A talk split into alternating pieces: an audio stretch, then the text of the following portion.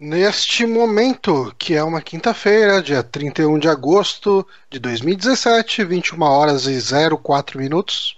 Repita. 21 horas e 4 minutos.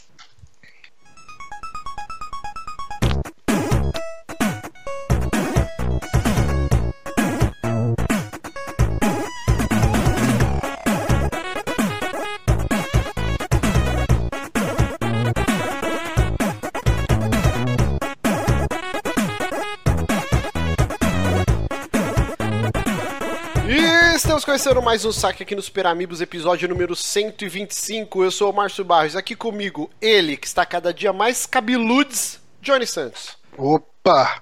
Sim, e estamos também com ele, Guilherme Obonati. Oi, cada dia mais doente. Nossa. E estamos aqui com o Honório e o Renato. Olá, pessoal. E aí, beleza? Beleza!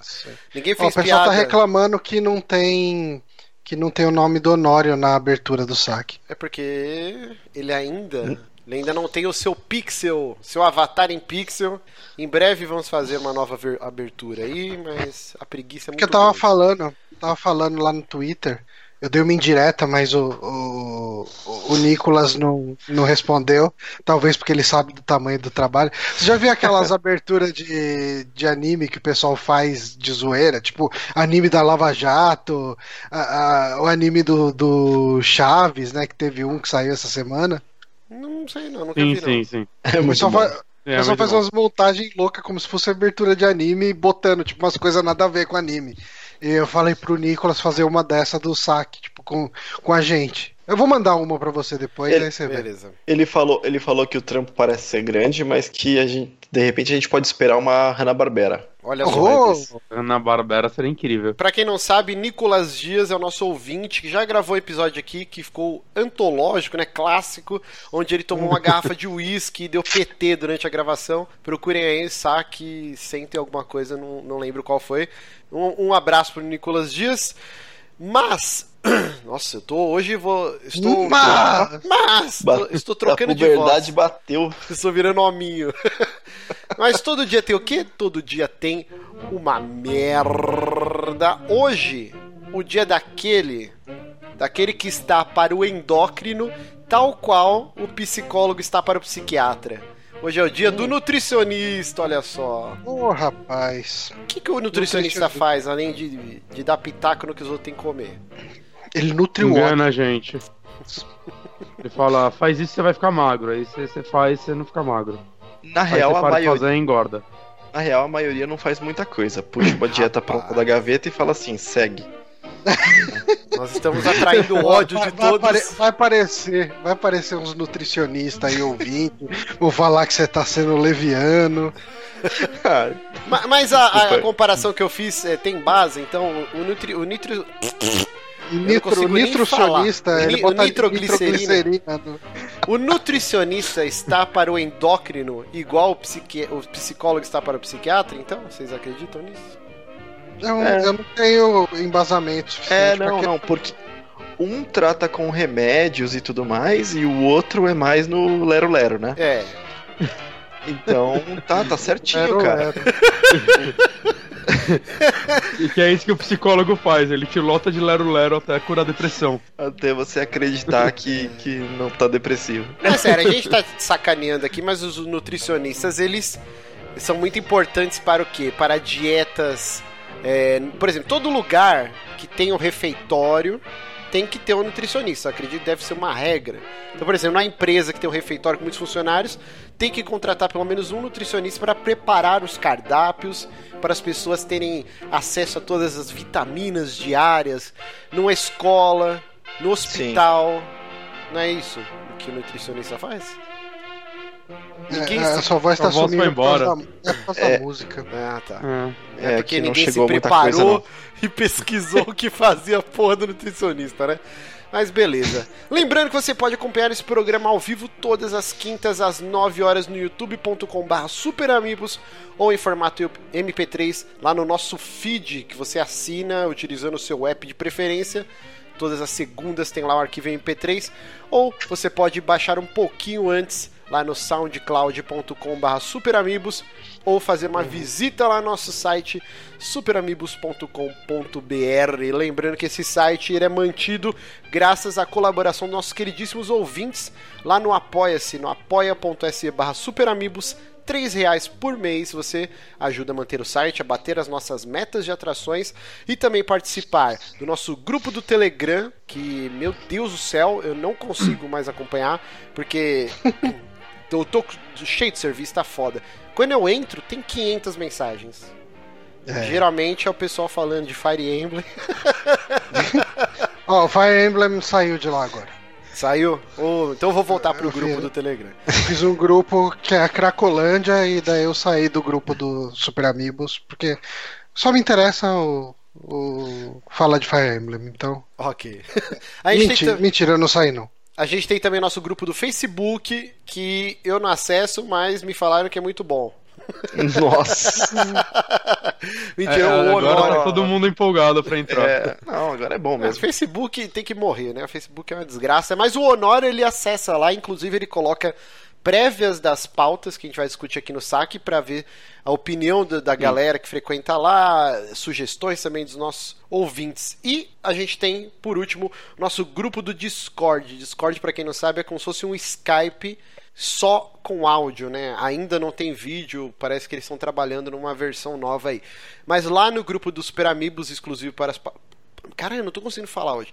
Exclusivo para patrões, tem lá. É, É tá cheio de droga, né, o é porque eu menino? tô com muito pigarro e muito remédio na cabeça. Você Muita tem lá droga. diversos grupinhos separados por jogos. Então tem a salinha do Mario Kart, salinha do Splatoon, salinha do Player No Battlegrounds. E aí você entra lá, bate papo com o povo, combina jogatinas, volta e meia a gente tá lá jogando também. E você participa apenas com 3 reais. Nós temos toda semana a enquete. Que o Honório colocou o link Uhum. aqui. Rapaz, tá aqui Coloquei. embaixo. Então, se você não votou, entre lá para votar. A enquete que não está abrindo. Opa, abriu! A enquete de hoje é o seguinte, lá no arroba Hum. superamigos. Se você pudesse escolher um jogo para a Valve lançar, qual seria? Então aqui as quatro opções são Half-Life 3, Dota 3. Não tem? Ah, droga. Half-Life 3, Portal 3, Team Fortress 3 e Left 4 Dead 3. Então você vota lá, no momento já estamos com 167 votos. Se você ainda não votou, vote. Se você já votou, dê um RT para divulgar a enquete. No final do episódio a gente volta para dar as estatísticas. Bom, recadinhos dados. Ah, não, peraí. Tem mais coisa, hein? Tem mais coisa. Johnny, o que, que você soltou hoje? Ou foi Ixi, ontem? vários arrotos. Tá foda. Eu Nossa. comi. Eu soltei um vídeo aqui, Sam e Max Hit the Road, lá no nosso projetinho Adventures, fiz um reviewzinho ali. Ah, tem, tem até unboxing nesse. Olha que chique que tá ficando o negócio. Ah, então assistam lá, o vídeo tá bem legal. Acho que, acho que é um dos melhores que eu já fiz, se não for o melhor. Então, dê uma olhada lá, que tá bacana. Muito bom. Tem também o. Finalmente, né? Demorou mais que o Chinese Democracy, mas a banda do Bonatti, uma das bandas do Bonatti, que é o Caflito, que chamava Catarse, lançou Eu quase finalmente falei um como disco. Catarse agora.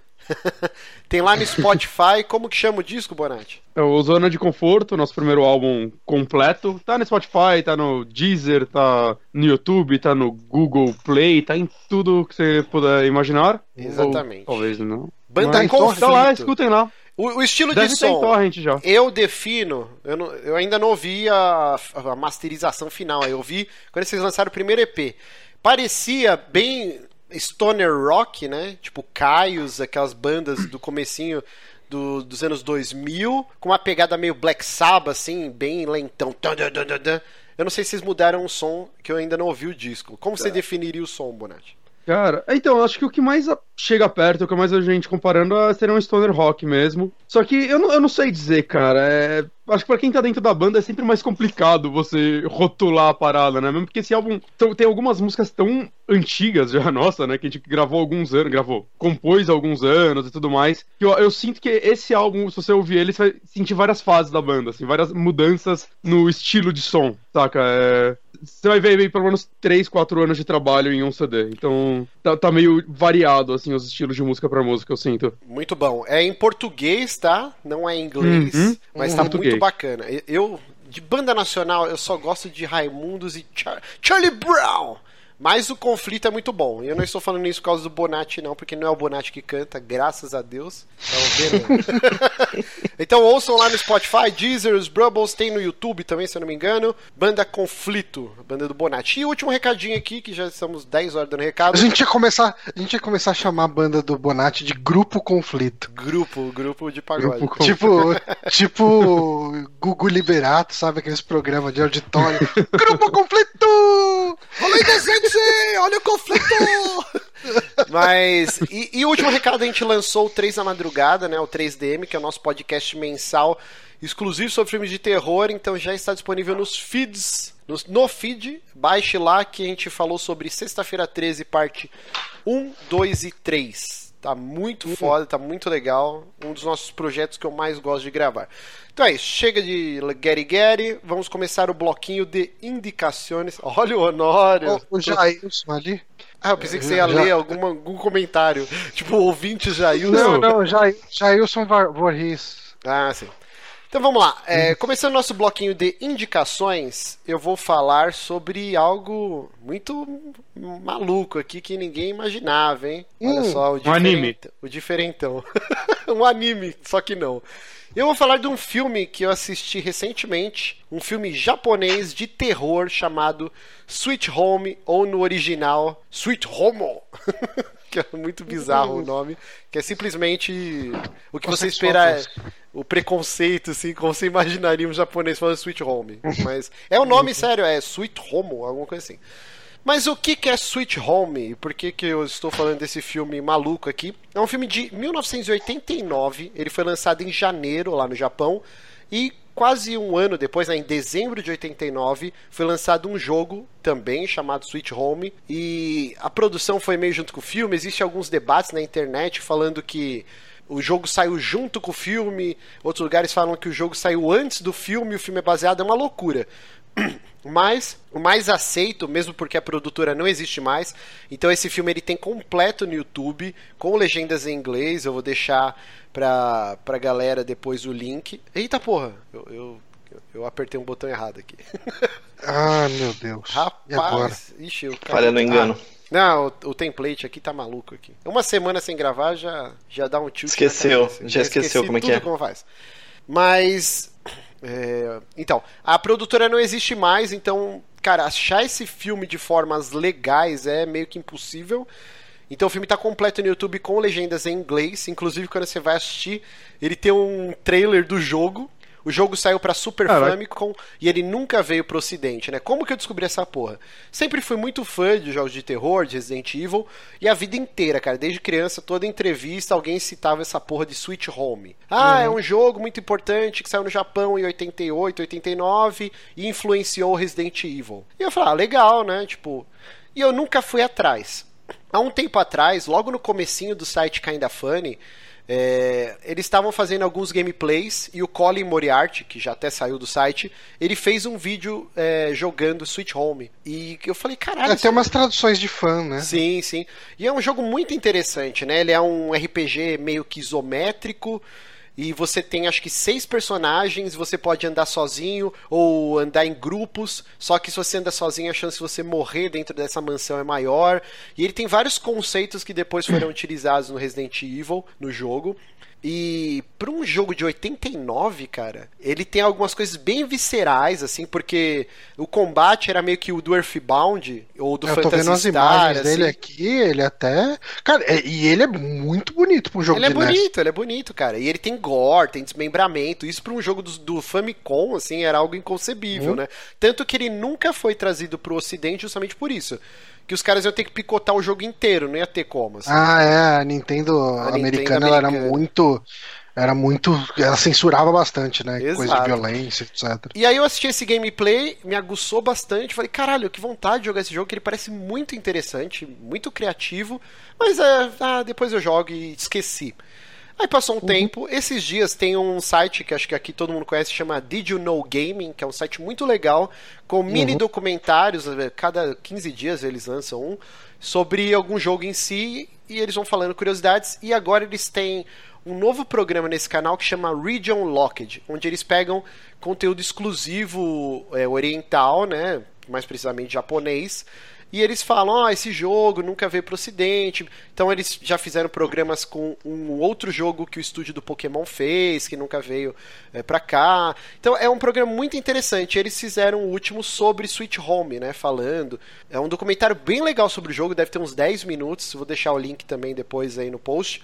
E aí eu falei, e aí eles falam muito sobre o filme, né, que deu origem ao jogo. Eu falei, cara, quer saber? Eu vou assistir essa porra porque é, é muito interessante tudo que circula esse filme, né? Ele deve ter sido muito influente. Só que fica aquele pé atrás, um filme de terror de 89, que ele foi feito em 88, né? Foi lançado em janeiro uhum. de 89. Japonês, deve ser uma merda esse filme. E eu paguei a língua uhum. lindamente, cara, porque ele tem efeitos especiais que impressionam. Você fala, caralho, isso é nível poltergeist. Tipo, uma produção japonesa, assim. A história é muito redondinha, é a história clássica de Casa Fantasma. Hum. Só que tem aquele desenvolvimento de roteiro que beira sempre o pitoresco japonês, assim. Então é bem legal você ver. Ao mesmo tempo que é um filme clássico de história de terror, ele tem toda a pitada japonesa, que a gente não está acostumado a ver. E esse desenvolvimento de personagens é o que cativa no filme. A história é bem simples, é uma equipe de filmagem, é um diretor, a filha adolescente dele que que está de férias e não quis ficar em casa, foi acompanhar o pai. Tem a produtora, que é meio que o interesse amoroso desse diretor, mas ele não tem coragem de se declarar para ela. E isso que é foda, por, por que, que eu tô falando isso? Essas pitadas de desenvolvimento de personagem são coisas que a gente não vê tão, é, nos enlatados americanos, né? Então são não. coisas bobinhas que dão todo a cor pro personagem. Aí a gente tem a, a repórter, que é meio que uma diva, ela é toda cheia de frescuras. Tem um maluco que é o faz tudo, que ele é cameraman, motorista, eletricista, porra toda. E beleza, essa equipe. Eles vão para uma casa numa floresta, assim, bem no esquema da, da casa, da mansão do Resident Evil, né? Que pertenceu uhum. a um grande artista japonês. Esse cara morreu de forma trágica. E dizem as lendas que na casa dele tem diversos quadros que ele não finalizou e o mundo nunca viu essas pinturas dele. Então ele, eles vão para esse lugar para filmar um documentário sobre a vida do cara, tentar achar essas pinturas e, se for o caso, restaurá-las, né? E quando eles estão chegando, tem uma cidadezinha, babá, tem todo o lance de tipo, ah, essa casa é assombrada, faz trocentos mil anos que ninguém vai para lá, floresta amaldiçoada. E eles, ah, isso é bobeira, e eles vão para casa e começam a ocorrer fenômenos poltergeist e até combina na morte de mais da metade da equipe e tal. Mas, cara, é um filme muito divertido. Ele não dá medo, também hum. eu não sei, né? Porque o formato que ele está disponibilizado no YouTube é 480p, alguma coisa assim. Eu fui assistir na TV, ficou horrível, porque ficou muito esticado. E aí eu acabei assistindo ele inteiro no celular, na telinha. Tipo, uhum. e, e ah, entre... daí mata toda a imersão. Mata muito da imersão. Mas, assim, eu achei ele muito divertido porque ele foge de muitos clichês. Então, assim, eles entram na casa e quando começa a acontecer os fenômenos, a primeira coisa que você fala, você pensa, né? Ah, eles não vão conseguir mais sair dessa casa. Mas não, eles saem várias vezes da casa. Eles poderiam ter ido embora. mas, tipo, eles ficam relutando, assim, ah, cara, isso aí não tá acontecendo porra nenhuma. Aí eles voltam para casa, aí acontece um monte de desgraça, eles saem e voltam, e fica nessa putaria. Ao mesmo tempo, você tem esse desenvolvimento dos personagens que a filha adolescente do cara fica meio, meus, minha mãe morreu faz um tempão, você tem que tocar sua vida. Olha lá, a produtora, ela é super legal, você tem que ficar com ela. E tem meio que essa comédia pastelão do cara que é todo travado, tentando se declarar. Tem esse maluco que é o motorista, que, tipo, cara, tem umas coisas que é só no Japão mesmo. O cara fica flertando com a, com a adolescente, tipo, a mina deve ter uns 14 anos, assim. Aí ela fala, é, é, eu, eu não tenho babá, alguma coisa assim. Aí o cara fala, ah, eu gostaria muito que você fosse a minha babá, tipo, quase lambendo a menina. Tem uma Nossa. cena que é, tipo, meio que quase um estupro, assim, tipo. É muito maluco esse filme, cara. E ele rola uns gore foda, o maluco é desmembrado no meio e, e dá close nas vísceras, meio Evil Dead ao mesmo tempo que ele tem monstros gigantes, estilo poltergeist, assim, os efeitos. É uma trama bem legal. Eu acho que assim, é spoiler, não é? Muita gente nem vai assistir esse filme, mas a trama é bem interessante, o porquê que a, causa, a casa é amaldiçoada, que a, a mansão tinha uma fornalha, né? O aquecedor central. E aí o filho de, sei lá, um ano e pouquinho desse casal, né? Do pintor e da esposa dele, ele tá andando pela casa e ele entra dentro dessa fornalha e a mulher não vê e liga a fornalha e queima a criança. Isso, isso é mostrado logo no começo do filme? Sim, sim, é meio que a trama do filme. E aí Tá. ela tenta resgatar a criança, só que não dá tempo, ela fica deformada, né, queimada no processo, e aí ela fica louca, né, depois que o filho morre, e ela começa a sequestrar os bebês da região pra queimar eles na fornalha pro filho dela, é, fantasma, ter crianças pra brincar. E aí, tipo, é, a trama é isso, é mó pesada a história, assim, Caralho, sabe? pesado demais, hein? É, é aquele lance Japão, assim, né? Então esse É que o filme Japão lida com a morte de um jeito meio bem diferente. melhor, assim. Sim. Cara, é um filme muito divertido, ele tem os seus momentos over the top, ao mesmo tempo que ele tem cenas engraçadíssimas, e aí do nada tem um gore absurdo. É, é- é um cinema Japão maluco, assim, cara. Eu acho que vale muito a. Pra quem curte, né, esse gênero, muita gente que não tá nem aí vai assistir, vai achar uma bosta e depois vai me xingar no Twitter, então nem perca seu tempo, tá? De me infernizar lá no Twitter, assim. Eu já tô avisando. É um filme pra quem é fã do gênero de terror, tem essa curiosidade. Eu tô bem saber, interessado em ver agora. é, por que, que esse filme é tão importante? Por que, que ele gerou esse jogo Sweet Home que depois deu origem ao Resident Evil, né? E, cara, seria muito interessante ver um remake desse filme com efeitos de hoje, um roteirinho um pouquinho melhor trabalhado, né? É, Vale a indicação. eu- é, que Será que, será que na minha live seria legal jogar o Switch Home? Então, tem que achar né, uma tradução boa. Ah, mas isso não deve ser difícil. É, é um é um jogo bem interessante. Eu não sei se ele funciona em live, porque ele é muito metódico, assim. Você tem, acho que, seis personagens, cada um tem um- uma função. Eh, Por exemplo, um ele tem um aspirador. Tipo, você fala, caralho, pra que serve? Em alguns algumas partes do cenário você só consegue prosseguir se ele for lá e aspirar caco de vidro, aí o personagem passa. Eu não sei se ele Pra funciona sugar o, sugar o fantasma. Pra sugar o fantasma. Eu não sei se ele funciona tão bem hoje em dia. Mas o filme, eu acho que fica. Fica a indicação, é bem interessante pra você ver por que, que, que esse filme é tão importante e originou o maior survival horror de todos os tempos aí, que é o Resident Evil. E Uma, uma coisa que eu tô vendo aqui, o diretor desse filme parece que ele é bem conceituado lá no Japão. Ele tá nativo até hoje e tal. Ah, Ele foi fazer filme até na França, caraca. recentemente. É, então, ele é bem, tipo, elogiado, assim, pelo pouco que eu tô vendo por cima e pela contribuição dele pro cinema de terror, em particular. Então ele deve ter feito mais filmes de terror bons, pro- possivelmente, assim, talvez os mais recentes até, né, com- um orçamento maior e tudo mais, talvez ele faça coisas bem legais ainda. É, eu não cheguei a pesquisar a carreira dele, não. Eu assisti o filme semana passada e falei, caralho, preciso falar disso no programa, que é bem interessante, assim. Então fica a dica aí. O Johnny hoje não tem indicação, Johnny? Não, não, não, não vi nada. Então vamos para a indicação do Bonatinho. O que, que você tá fazendo de bom aí? Tossindo muito. Ah, e. tá foda. E eu tô jogando Mario e Coelhos no, no Switch, Mario Rabbits Kingdom Battle. Que é o novo jogo da contribuição né, da Nintendo com a Ubisoft, né? Foi feito pela Ubisoft, a Nintendo acho que só licenciou a parada. E. Bom, acho que todo mundo meio que já acompanhou um pouco do lançamento desse jogo, que eu acho um lançamento. um, um anúncio, na verdade, meio triste, né? Porque eu fico me perguntando o quão impressionante seria se não tivesse vazado nada dele antes da E3. Puta, ia ser Seria um negócio de. ia ser de explodir cabeça foda, né? Mas eu disse isso no podcast da E3 nosso, que ele foi o jogo que basicamente me convenceu de imediato a querer um Switch. Né? Tipo, obviamente eu já ia querer Mario Odyssey e tudo mais, mas saca, eu já tinha jogado Zelda. O Mario Odyssey, eu não tava tão empolgado com os primeiros vídeos dele, né? Eu não tinha gostado. E depois isso mudou, o jogo agora parece ser incrível. E quando anunciaram esse jogo, eu falei, tá aí uma ideia, saca? Eu nunca vi um Mario assim. É, o que é esse jogo? Ele é um jogo de estratégia na pegada de, sei lá, XCOM.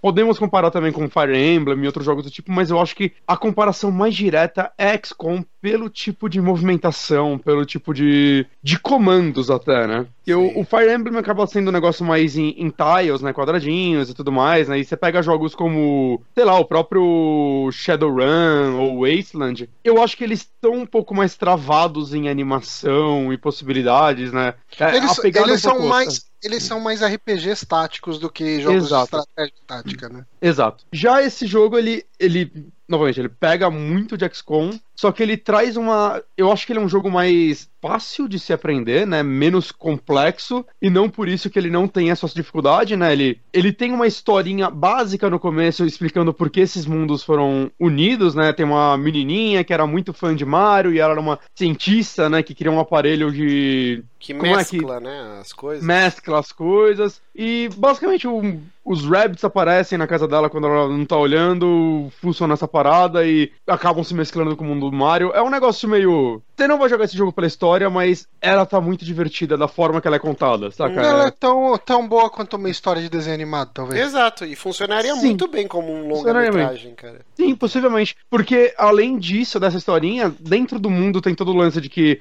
os mundos foram mesclados, você quer, tipo, salvar o negócio, né? Tipo, como dizer? Tirar, desmesclar eles e deixar o reino do cogumelo como era antigamente. Desmesclar. Desmesclar. e o vilão, pelo menos até onde eu tô jogando, eu tô no finzinho do segundo mundo, o principal vilão é o Bowser Jr. Hum. E a Ubisoft deu uma personalidade pra esse personagem que a Nintendo nunca chegou perto de dar, na minha opinião. Não sei o quão longe o Márcio tá, se ele chegou a ver, mas tem uns diálogos muito legais, porque ele é tipo. Ele tenta ser o Bowser, só que ele é uma criança, entende? Então, às vezes ele tá, tipo, fazendo, mostrando o plano dele maligno, aí o Bowser liga pra ele. Ele começa, pai, não, não, tô aqui no meio do negócio. Não, cara, eu não tô dando uma festa, não, eu já fiz a lição de casa, pode brincar. Cara, Então, esse jogo é muito engraçado, assim. É muito é um senso engraçado. de humor bem bobildo, bem de banheiro, mas eu não sei, cara, é o carisma dos Qual personagens. é o senso assim. de humor de banheiro? Ah, porque ele é bobão, por exemplo. É, tem uma hora que Eu dá não, um eu não- eu não close. entendi a relação. é, assiste humor de banheiro. Escrevi e Cara, saí vocês nunca correndo. ouviram falar nesse termo? É tipo Não, assim, tem uma hora que ele dá um close e um dos rabbits tá dentro da privada e ele tá esfregando uma bucha na bunda. Aí todo mundo olha pra ele e ele, opa, tá ligado? Tipo, volta e meia eles fazem esse humor de banheiro, É, assim. até eu, eu postei a imagem de- é, dessa imagem no Twitter, inclusive, quando eu vi, que aparece um textinho tipo, é, eu poderia perguntar o que tá acontecendo aqui, mas eu acho melhor não me envolver, saca? Um negócio É, meio assim. o humor de banheiro é um humor meio que escatológico, de peido, de arroto. Isso é humor de banheiro, cara. Não acredito mas vocês eu nunca acho que tá- falar disso. Eu nunca ouvi.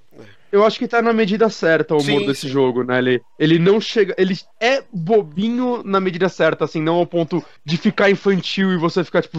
Saca, o. A, o como chama? O Rabbit Peach. Cara, que personagem divertido. eu quero não comprar o amigo dela, cara. Pra mim, ela é o melhor É, personagem do jogo inteiro. Nossa, é assim. muito bom. As reações dela, como ela interage com tudo à sua volta, assim, é sempre. É exagerado, mas é, é tão gostoso, saca? Então, tipo, eu não sei, eu, eu dou risada jogando esse jogo. Eu me sinto E quando bem. termina a batalha, que cada os personagens estão mó empolgados, né? Fazendo pose, feliz, comemorando, e ela tá, tipo, mexendo no celular, assim, mó, tipo, Sim. boring, assim. Cara, ela é muito engraçada, cara. Ela é muito. Qu- Quando boa. você.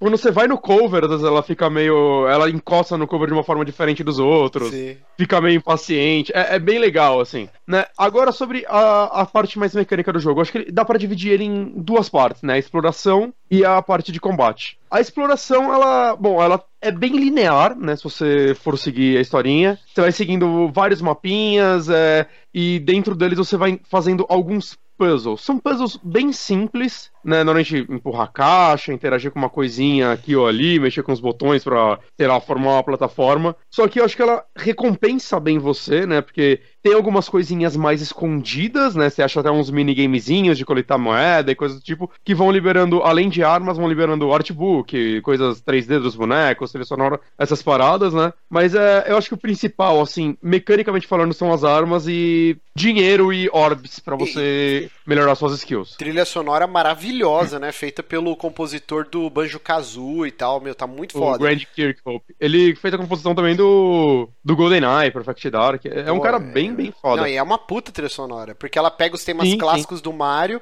mas orquestrado e com uma nova roupagem. É muito boa a trilha, cara. Não, quando, quando você tá lá na, na porta do castelo da Peach que tá tocando uma música mais orquestrada, do nada começa a puxar umas notinhas da trilha do Mario 64, cara. Deu, deu uma arrepiadinha, assim, na, Sim. Pra mim, assim, que sou. Que amo o Mario 64. E o que você estava falando, né? Porque é, o lance da exploração, ela dosa bem pra não ficar maçante, só combate, né? Então, quando tem essa Sim, parte da exploração, é mesmo que ela seja bem linear, os cenários desse jogo são tão lindos, cara. É, parece que é, parece plástico, dá vontade de você pegar na mão assim. É muito lindo, o gra... é, não é sério, é impressionante o gráfico desse jogo. Ele é muito bonito. Então, você dá aquele respiro gostoso, assim, vai equipar seus personagens, vai é, achar esses coletáveis que o Bonatti estava falando. Então é muito bem dosado essa parte de combate e exploração. E, e, o cenário é legal que, tipo, tem uma mescla meio. Tem uns objetos gigantes no meio, que, como se fossem objetos do mundo real, que me remete um pouco a Pikmin, saca? O lance você tá num mundo com coisas que, tipo, pertencem a seres humanos normais, digamos assim, né? É, é, um negócio bem legal isso. Já o combate, eu acho que é a parte onde o jogo brilha, né? Uhum. À primeira vista ele parece. Muita gente pode chiar e falar, nossa, mas é um XCOM muito simplificado. Mas eu acho que ele. Não por isso ele é fácil. Eu, mas, eu tô sentindo é. que o jogo tá.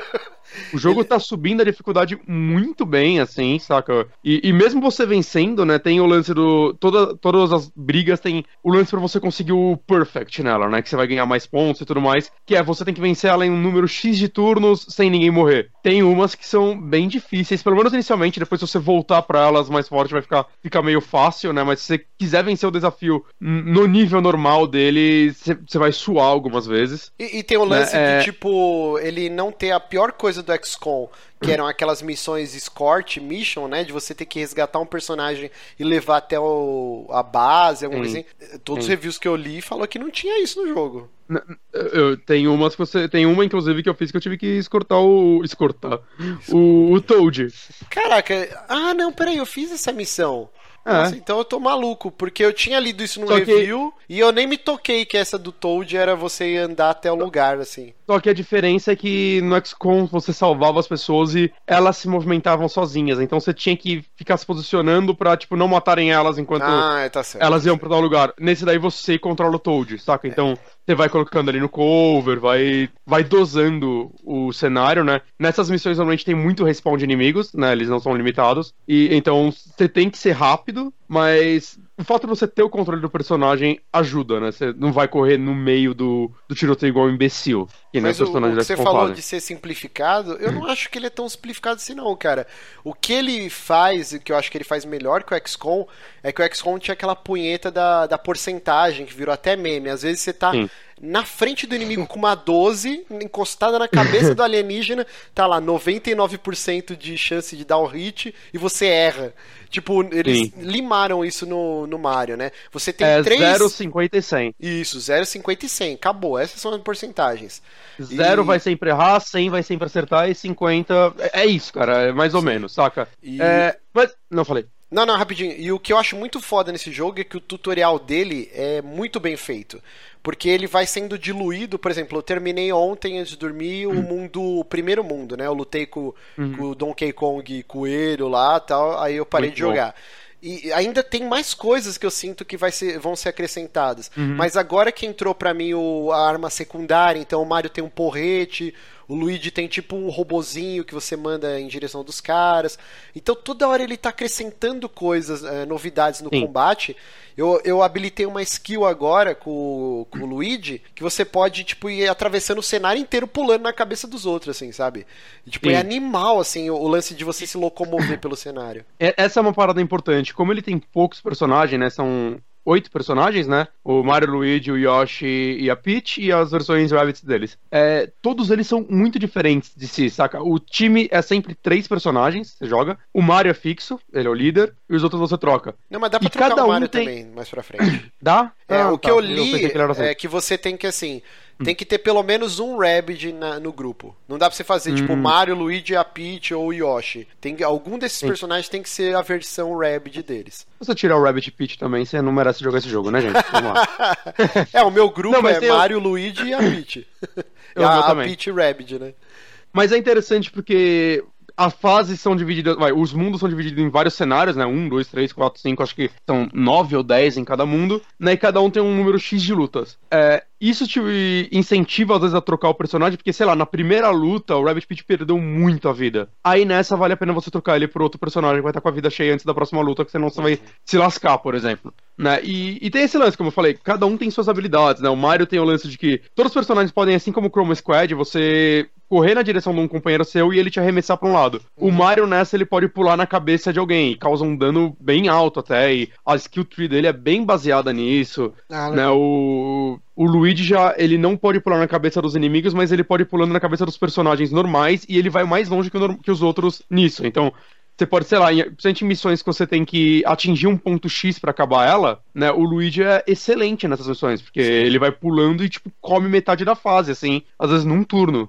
Saca? O- Então, é, é, esses detalhezinhos, to- toda, toda missão também, acho que os inimigos são bem variados, né? Direto eles acrescentam inimigos novos que tem novas formas de lidar com eles, né? Tem os que só atiram, tem os que saem pulando pelo cenário, então você tem que estar sempre esperto porque eles vão tentar te franquear. Tem tipo uns gigantão com porrete que o lance deles é, eles são lentos, mas sempre que você ataca eles, eles vão andar na sua direção. É, eles viram meio berserker, né? Então, cara, isso que é Exato. muito legal. Você tem que preparar todo o terreno pra atacar esse tipo de inimigo. Então, você já deixa Sim. o Mario naquele Overwatch, que qualquer um que se mover ele Uhum. vai dar dano.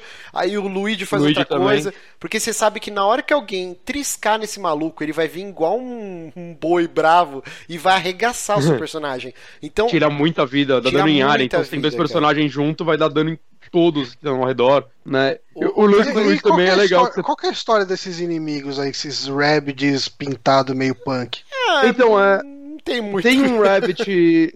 Então, tem mais ou menos, né? Tipo, tem um Rabbit que o Bowser Jr. pegou ele, né? Que é o que tá com o aparelho que mescla as pessoas. Então, o lance desses Rabbits é que eles estão sendo mesclados com inimigos do Mario e coisas do cenário do Mario, saca? Tem. Uhum. Aparece, por exemplo, até aquelas plantas do Mario vermelho, esqueci o nome É, o delas. primeiro sub-boss, né? A planta É, carnívora é, é um rabbit Isso. vestido com essa porra. entendeu? É, mesclado E- e os- com ela. Então, os é inimigos, os inimigos não tem também eles, tipo, os inimigos puros de Mario, que nem a equipe de Não. heróis é mesclada com Rabbids, Não. inimigos não, só esses Rabbids do mal mesmo. Sim, É, são- o Bowser Jr. pode contar como um, mas eu não sei, eu não cheguei no final, eu não sei se vai ter uma luta com ele desse Não, jeito, até tem, vai se sabe o- mesclar com alguma coisa. o Chomp Chomp, que é aquela bola com uma corrente amarrada. Sim, então, sim. tem cenários verdade, que verdade. tem, e é muito legal, porque você usa ela a seu favor. Então, o jeito é você atirar no inimigo, atrair a atenção dele. Justamente esses gigantões aí que vem Berserker, quando eles estão correndo na sua direção, o Chomp Chomp vai lá e arranca a vida inteira do cara na dentada, entendeu? Ah, então ele você é começa é a meio do cenário, né? Isso, você Ele começa é a meio- utilizar coisas do cenário e o Bonatti eu não sei se ele já teve mais de uma boss battle, né? Eu só fiz a primeira que é o Donkey Kong Rabbids. E cara, achei só muito a legal e seria uma coisa da hora do, do XCOM lá, da FireX copiar isso num futuro XCOM. Que essas boss battles são muito criativas, né? Eu não sei as próximas. Uhum. Mas nessa, por exemplo, ele fica rodeado numa pilha de bananas. E, cara, você vai dando hit nele. Ele tem uma vida curta, mas ele fica comendo banana e recuperando. Você tem que mandar um personagem meio que suicida na direção dele, apertar um botão pra cair o estoque dele de banana, aí ele ficar sem nada pra comer, e aí você começa a atacar porrada nele pra tentar matar ele antes dele ir pra outra ponta do, da base, começar a comer banana de novo. Então não fica só naquele negócio, se esconde no murinho, ataca e tal. Tem toda uma nova jogabilidade. Eu não sei as próximas boss battles, né? Eu também quero ver. Eu fiz um segundo sub-boss que foi bem difícil, né? Mas o segundo boss mesmo eu ainda não cheguei. É, os cenários também, né? Vale falar, eles são. Fazem parte do desafio, né? Acho que é onde o jogo começa a brilhar também. Porque se fosse só os inimigos em cenários meio parecidos, eu acho que o, o jogo ia ficar repetitivo rápido, ou até o, o desafio ia ficar manjado. Mas o lance dele é que os cenários são muito diferentes um do outro, desde desafios tipo Shop Shop, como o Marcos falou, tem os canos, você vai indo pra outras áreas, cortando muito o caminho do cenário, saca, por eles, né, e isso tem uma mecânica, né, sempre que você pega um cano, você pode, inicialmente, acho que dá mais três, quatro passos, Uhum. né, mas isso soma por cano que você entra, então se você tem um cano perto do outro, você entra em um, você tem mais quatro passos, nesses quatro passos você entra em outro, você ganha mais quatro passos, saca, você não vai ficar travado numa área, e nisso você vai criando suas estratégias, saca, ah, vou dar uma rasteira no inimigo e correr pra um cover em tal lugar, tem coisas no cenário, tipo, no vídeo agora tá aparecendo umas caixas amarelas. Se você atira nelas, aí eu vou fazer uma criticazinha só, né? O inimigo tá atrás dela e você atira nela, né? Os covers podem ir destruindo. No caso dessa é, amarela, por exemplo, vai dar tipo um, um boost no inimigo que ele vai voar pra longe. Ele pode sair do cenário e perder mais vida por isso, coisas do tipo. Né? Tem umas vermelhas que explodem fogo e coisas do tipo. Né? Aí entra uma pequena crítica minha que é você não tem muita liberdade de onde mirar, né? Às vezes eu olho uma. Tem um inimigo perto de uma caixa dessas, eu queria mirar nelas, só que você só vai mirar no inimigo. Então você é, tem que isso se eu não posicionar. entendi é, também. Achei bem mal feito. Mas uma É. coisa, ó, ontem foi o lançamento do jogo, de noite já saiu um patch que acrescentava duas cutscenes novas e mudava Ah, é? um monte de Isso, não coisa na interface do jogo. Inclusive o desenho das armas pra, pra 3D. Eu tava lendo Hum. naquele site Nintendo Everything lá. E aí eu fui ver se meu jogo tinha feito update e já tá lá. Se você for ver a sua versão do jogo, tá Eu não olhei. 1.13, blá blá blá, assim. Então eles já Ah, adicionaram legal. um monte de coisa já, no, no Day One. Então eu acredito que com as críticas, acho que eles vão acrescentar novas coisas no jogo. E isso eu achei bem escroto, você não poder mirar nas caixas. Eu falei, caralho, fica muito aleatório. Eu tenho que esperar um cara encostar naquela caixa pra eu dar o tiro, assim. E principalmente, tipo, aquele carrinho do Lu- Luigi lá, que tá uma explosão diária. Aí você tem dois inimigos tá num lugar que eu só consigo atingir um deles, mas você vê que, ah, se eu pudesse mover um pouquinho pra lá, eu ia pegar os dois, saca? Os dois estão dentro da mesma área. Uhum. Mas, não sei, é, seria mais legal se tivesse essa opção. É. Né, Outra coisa que a gente não falou, o jogo ele não tem um modo easy, né? Igual, por exemplo, o XCOM, que você põe no modo easy já é difícil pra caralho. Esse jogo ele só tem um modo normal. Mas no começo de cada batalha, ele aparece pra você apertar o botão pra você ativar o easy mode. Esse easy mode nada mais é do que ele aumenta a barra de energia de todos os seus personagens. É. Mas a dificuldade fica igual. Então, Uhum. assim, você pode, se tiver uma batalha que você tá travado. Isso é legal, o jogo, ele, apesar dele ter essa curva de dificuldade, e mais pra frente eu, acredito- eu vi o pessoal aqui nos comentários falando que ele vai ficando tenso lá pro quinto mundo, ele te dá essa opção de, Uhum. naquela batalha, se agarrou, meu, põe no easy nessa e bola pra frente. E a skill tree dos personagens, a qualquer momento você pode ir lá, ze- zerar tudo e fazer de novo. Tipo, puta, eu escolhi Uhum. um upgrade errado aqui, quero refazer. Você pode. O jogo ele não te ingessa igual no XCOM, que eu tive Sim. que criar vários saves, porque ah, eu, eu fiz um negócio errado na minha base, agora eu acabei com meus recursos, a alienígena vão invadir, acabou a porra toda. Aí você tem que começar o jogo de novo. Nossa, tanto o XCOM 1 quanto o 2, cara, eu perdi as contas de quantas vezes eu comecei ele de novo, porque eu tinha feito Ah, uma é? decisão errada. E nesse não, os caras eles não ingessam o jogo. É, Isso eu achei bem legal. E, e além da skill tree, você pode comprar armas, né? É, e eu achei bem legal o esquema das armas, porque não é simplesmente mais dano, né? A cada parte X do- da fase que você passa, você vai liberando armas melhores, né? Que vai subir o dano. Mas dentro dessas armas tem as habilidades únicas delas, né? Tipo, uma arma tem uma chance mínima de você fazer um inimigo sair voando, o que é uma coisa muito boa. Principalmente se você liga o, o, o, sei lá, o Death Stare lá do, do Luigi, né? Que ele atira em tudo que se movimenta. Você dá um tiro com o Mario no inimigo, ele sai voando, o Luigi já dá um ataque na hora, assim, no bicho no ar. Né? Coisas do tipo que vão criando uns combozinhos. Tem arma que tem uma chance de, sei lá, colar o inimigo no chão, ele não pode se movimentar na próxima. Né? Então são detalhezinhos assim que vai fazer, às vezes até você mesclar um pouco. Eu quero um personagem com esse tipo de arma, um com aquele, né? Porque pra você conseguir diversos bônus diferentes, né? Além de armas com bônus de ataque contra algum inimigo específico, ou situações, né? Mostra o quanto de dano elas causam no cover, que é uma parada importante se você explodir o cover do inimigo pra deixar ele vulnerável. E além do jogo normal, né? Vale falar que sempre que você acaba um mundo, você pode explorar ele livre- livremente depois, sem combates normais. Né? Durante essas explorações você vai encontrando tipo uns toad maluco aí que você conversando com eles você faz uns challenges, eles são bem desafiadores e bem legais, né? Tem desde challenge, ah, você tem que matar tantos inimigos em tantos turnos, você tem que chegar em tal lugar. Te- Tem um challenge que eu ainda não consegui ver como eu vou fazer, que é você tem que chegar numa área muito longe, só que só tem um turno pra fazer isso. Meu então você Deus. tem que alinhar seus personagens certinhos pra um ir pulando no outro e chegar lá, saca? Então são uns desafiozinhos bem gostosos que te dão bastante bônus e tal. E você pode refazer as fases pra depois tentar perfect nelas, Assim, é, coisas, né? mesmo no jogo padrão você pode voltar e rejogar as fases pra ganhar, Sim. ganhar moeda de novo e tal. Eu tô mostrando aqui os, os amiibos, né? E isso é um bagulho que é o famoso pay to win, mas foda-se porque eu tenho, então tô nem aí. Mas o, o, o amiibo do Mario, do Luigi, da Peach e do Yoshi liberam armas pra ambas as versões, né? Versão Rabbit ou versão normal. E, cara, pelo menos até o final desse mundo 1, são as melhores armas que eu tenho disponíveis. Assim, né? Tipo, é muito win, assim, sabe? Tipo, a- é, o dano é absurdo das armas que eu, que eu tenho aqui. Caralho. E eu gostei muito. E- Mas se eu não tivesse os amigos, é bem- eu ia ficar puto.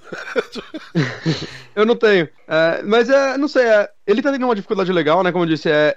Eu, eu sinto que é um jogo que eu vou querer tentar fazer 100% nele, porque a exploração é muito gostosa, os desafios são muito legais, saca? É, eu, eu quero ver como vai escalar essa dificuldade desse jogo, né? Porque, por hora, assim, ele tá desafiador em algumas partes, mas eu não me senti ainda, sei lá, encalhado em nenhum momento, nem sei se eu vou ficar, né? E, assim, eu imagino que quem é aqueles Master viciado em XCOM que termina com os mods que deixa mais difícil do que o modo hard e os caralho, vai achar esse jogo talvez bem simples. Hum. Mas eu acho que a intenção dele nem é rivalizar com XCOM, saca? É, XCOM é pra quem realmente quer uma estratégia super complexa e tudo mais. E eu, eu jogando esse jogo, eu reparei porque eu nunca avancei tanto em New XCOM, né? Que sei lá, o último. Eu joguei o primeiro umas 12 horas, né? Da metade do jogo, mais ou menos. Mas é. Eu não. Tirando os combates e, sei lá, a progressão, eu não tava ligando tanto pros personagens, pra história do jogo, da forma como ela é narrada e tudo mais. É, eu acho que eu prefiro jogos tipo ou Wasteland ou agora esse Mario que tragam algo que, sei lá, me incentive a querer ficar jogando, né? E no caso desse Mario que me incentiva além da historinha, né, que é bem gostosa, eu quero ver o que vai acontecer com aqueles personagens, eu quero ver quais são as próximas cenas divertidas que vão mostrar e os diálogos. É, eu não sei, a, a, progressão, né? O mundo, o carisma dele, né? A, exploração, o fato de eu procurar e achar sempre um puzzlezinho escondido e eu querer resolver esse puzzle, né? Porque eu gosto de puzzles em jogos. Então eu não sei, é, é um jogo que me pegou mais do que eu tava esperando, assim, dele, né? É, Mentira que você tava no hype absurdo, todos nós. Não, eu tava, eu tava, não, eu tava. Isso, isso que é engraçado, eu tava no hype absurdo, mas eu pensei que ele ia ser um joguinho de estratégia que eu ia jogar algumas partidas por dia, mas eu, eu me vejo, sei lá, esses dias eu tava doente, né? E de vez em jogar na TV eu tava deitadão na cama, assim, coberto, jogando ele, assim, e eu não queria fazer outra coisa, eu não queria esses dormir, eu não queria. ontem, anteontem. Não, ontem eu tive que acabar mas o 3DM, é foi Estouramos triste. o tempo aqui. Então, Mario Rabbids, se você tem um Switch, compre obrigatório. Jogão. Jogaço. Jogão jogaço. E o melhor é que dá pra dar aquela cagadinha e jogar uma luta, que é 10 minutinhos cada batalha. Sim. Só, só, uma pergunta, você jogou multiplayer, Márcio? Ainda não. O multiplayer, ele é, dá pra você jogar quatro personagens, né? Uhum. Mas eu nem vi se é online. É co-op, é não, só, acho que é local, co-op. Parece que são umas missões diferentes. Sim, são missões diferentes. A dificuldade acho bem maior. Mas aí você pode uhum. colocar quatro personagens na par em vez Sim. de três. Então Parece vamos para a última indicação. Honório, o que, que você fez de bom ou não? Bom, agora que vocês falaram desse jogo merda, deixa eu falar de uma coisa boa. É. Não, brincadeira. tudo, Inversão de valores? Tudo do avesso. Eu assisti Death Note. Ah, que, eu, que o todos, anime? todos os integrantes aqui adoram, que eu sei. É. Eu, eu, gosto muito do anime, sendo bem Não, sincero. Você, assistiu o anime, né, Johnny? Assisti. Beleza. Então já, já tem um que deve ter curtido. Não, eu assisti o filme do Netflix. Eu, eu, eu imaginava que era um filme ruim, porque no dia 1 teve muito post no Twitter, teve muita informação sobre ele e tava todo mundo descendo a lenha, mas todo mundo unânime, eu não vi uma pessoa defender esse filme. Eu falei, putz, eu pensei. O criador do mangá defende, ele gostou não pode ser tão ruim. Ah, Você queimou a largada, viu, Honório? Só pra fazer um disclaimer aqui, ó. O nosso próximo Cine Bela Merda vai ser o Death Note. A gente vai ah, assistir ah, ele. E você foi lá e queimou a largada e assistiu antes. Eu tô no tá hype. Eu, eu acho que eu vou gostar. Eu, eu, eu Bom, não assisti vou... ainda justamente para ver pela primeira vez durante o Cine Bela Merda, mas vamos lá. V vamos lá. É... é, o seguinte, o filme ele é ruim por si só, não falando como um fã de Death Note, do mangá e do anime. Ele é ruim porque ele é ruim mesmo, mas se você gosta minimamente da, da, da história original, você vai odiar esse filme. Tá? é, é, bem, bem assim. Ele faz adaptações totalmente aleatórias, ele é uma, ele é uma paródia, no fim das contas. Ele, ele, ele não tenta ser isso, ele é sem querer. E, cara, eu acho incrível que a Netflix está envolvida, a Netflix tem aquele sinônimo de qualidade ou de mesmo que você não mesmo que você não curta muito bem eles, eles levam, é eles tentam e assim quando não dá certo eles vão lá e limam e eu não sei como é que isso, isso passou porque isso é muito muito ruim. Eu vou falar rapidamente a história de Death Note e vou ter que fazer um paralelo beleza? A história é tem esse garoto que é o L Light. Não desculpa L é o Light não, não é L porra nenhuma. Uhum. ele encontra um Death Note, um caderninho, e tem umas regrinhas escritas nele. O humano cujo nome foi escrito aqui vai morrer. É simples assim. Ele é um gênio, tá? É, ele é muito inteligente e ele resolve virar o deus da justiça. Então ele resolve matar tudo quanto é criminoso, que todo mundo que ele julga ter. Bom, na verdade ele começa com criminosos, assim, pedófilos, é, assassinos, é, serial killers, tudo mais, que são bem claros que são escória da sociedade. E ele começa a, a matar um por um. E aí já começa as diferenças idiotas do filme. Eu, eu acho da... essa premissa muito boa, só pra deixar bem claro. Quem, é, quem seria a primeira pessoa que vocês iam colocar nesse caderno? Eu ia colocar. Eu fico num, dividido entre Gilmar Mendes e Aécio Neves. Eu não sei quem que eu matava primeiro. Eu, eu escrevi no chat a minha, porque. Hum, Então, Quem? Cadê? Eu não vi. é, não no chat sei, do não, não. Skype, eu não posso falar alto. Ah, É. então Vai peraí. Peraí que eu vou olhar. Ah, já sei quem é. ah, sério que você ia gastar sua única morte? gasta? nesse- Não, então. Não é munição, gasta. é várias linhas. Não, mas você, Não, Johnny, você. É Johnny. só o primeiro, né? Quem você mataria, Primeiro. Johnny? Hum... Ah, boa pergunta. Eu não sei. É, então, eu, acho que o, o, o Trump só pra ver o caos no mundo. Ah, ok. E Bom, você, Honório? Bom, não sei, não sei quem eu mataria. É bem capaz de eu ficar maluco que nem o L. E Uma coisa, que o, o Light sair matando geral também. O Rafael Nonato falou que o Akira Toriyama também defendeu Dragon Ball Evolution.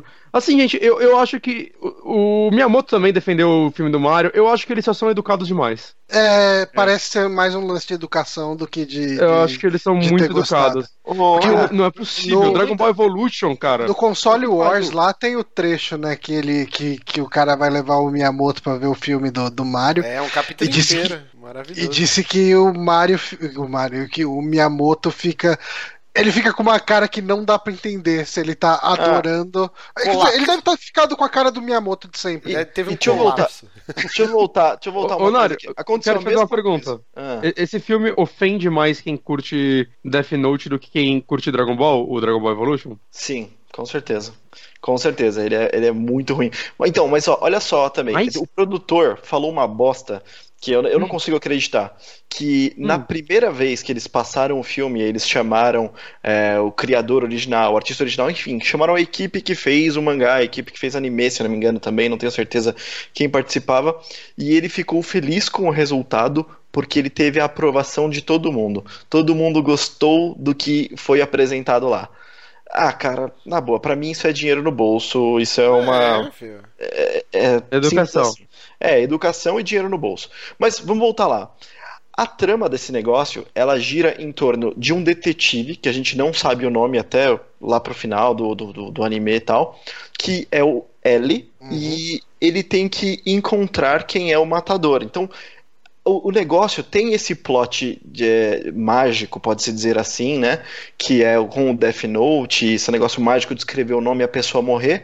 Mas a história interessante mesmo é uma história policial. É, são duas mentes geniais e tá sempre um um passo na frente do outro. Você nunca sabe o que vai acontecer. É um anime. É, isso é um negócio bem legal do anime, né? Que o, é, é o L tentando descobrir como que é feito esse lance das mortes, porque é bizarro, né? O- o- os, os assassinos, estupradores, etc., É. morrem de ataque cardíaco, né? E tipo, Não é, não é um universo que tem outras coisas místicas nem nada. É como se fosse o É. nosso universo e apareceu esse caderno. Aham. E ao mesmo tempo que, assim, o, o L precisa descobrir como o Light tá matando as pessoas, ele já desconfia que seja o Light que. que- tipo, durante muito tempo ele já desconfia que é o Light que tá fazendo, né? Mas não sabe como. E o Light precisa descobrir o nome do L, porque ele sabe que o L é o investigador que tá procurando ele, só que pra matar ele precisa saber o nome. Então fica esse lance de gato e rato que é bem legal no anime. Isso. E aí começam as coisas que assim, eu tava falando que o cara é um gênio.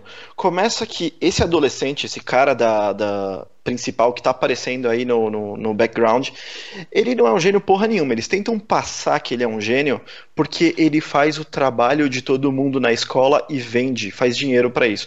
Tipo, cara, na boa, até eu fazia isso e eu não sou muita merda, sabe?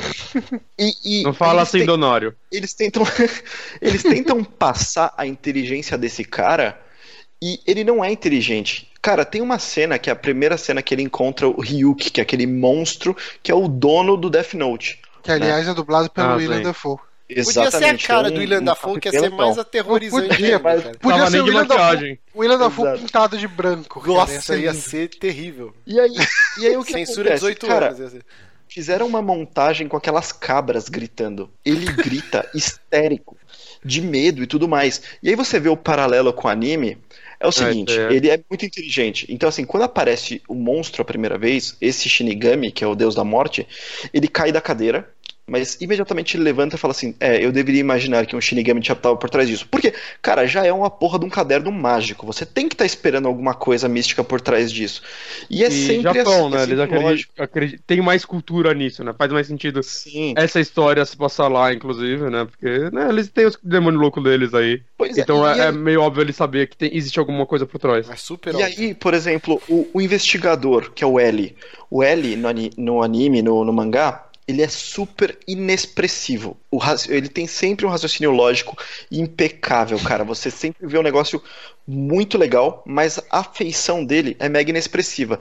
Sabe aquele negócio de, por exemplo, sei lá, Westworld, não sei se vocês assistem, que ah, o robôzão fica naquele modo inexpressivo, mas Sim. ainda assim é uma atuação muito foda, porque ele está conseguindo transmitir o que a cena precisa sem mexer a face. Esse é É o um negócio meio impressionante, inclusive. E a, cara, colocaram um cara mega afetado, velho. Um cara mega emotivo e, cara, ridículo, ridículo. É só pra passar raiva o negócio. Mas será que, será que talvez, eu não sei, será que não é questão de um ocidental agiria mais próximo daquilo do que um oriental? Então, eu, eu tenho, assim, eu acho que eu ouvi, quem fala isso? Acho que é o Afonso Solano que fala isso. Ah, não. Eu não tenho Vai problema- citar Ah, eu- Fulano aqui, não. Eu preciso citar. Não. É, eu não tenho né? problemas. Eu não tenho problemas com adaptações Cita, que cita Bolsonaro, é men- menos ofensivo.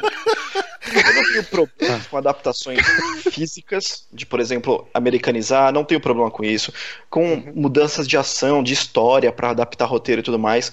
Mas quando muda a essência do personagem, eu acho que perde muito. E esses dois personagens, a trama é gato e rato. É em volta deles tentando é, um descobrir a identidade do outro, né? Um tentando um matar e o outro prender e tudo mais. Mas a trama é entre esses dois personagens.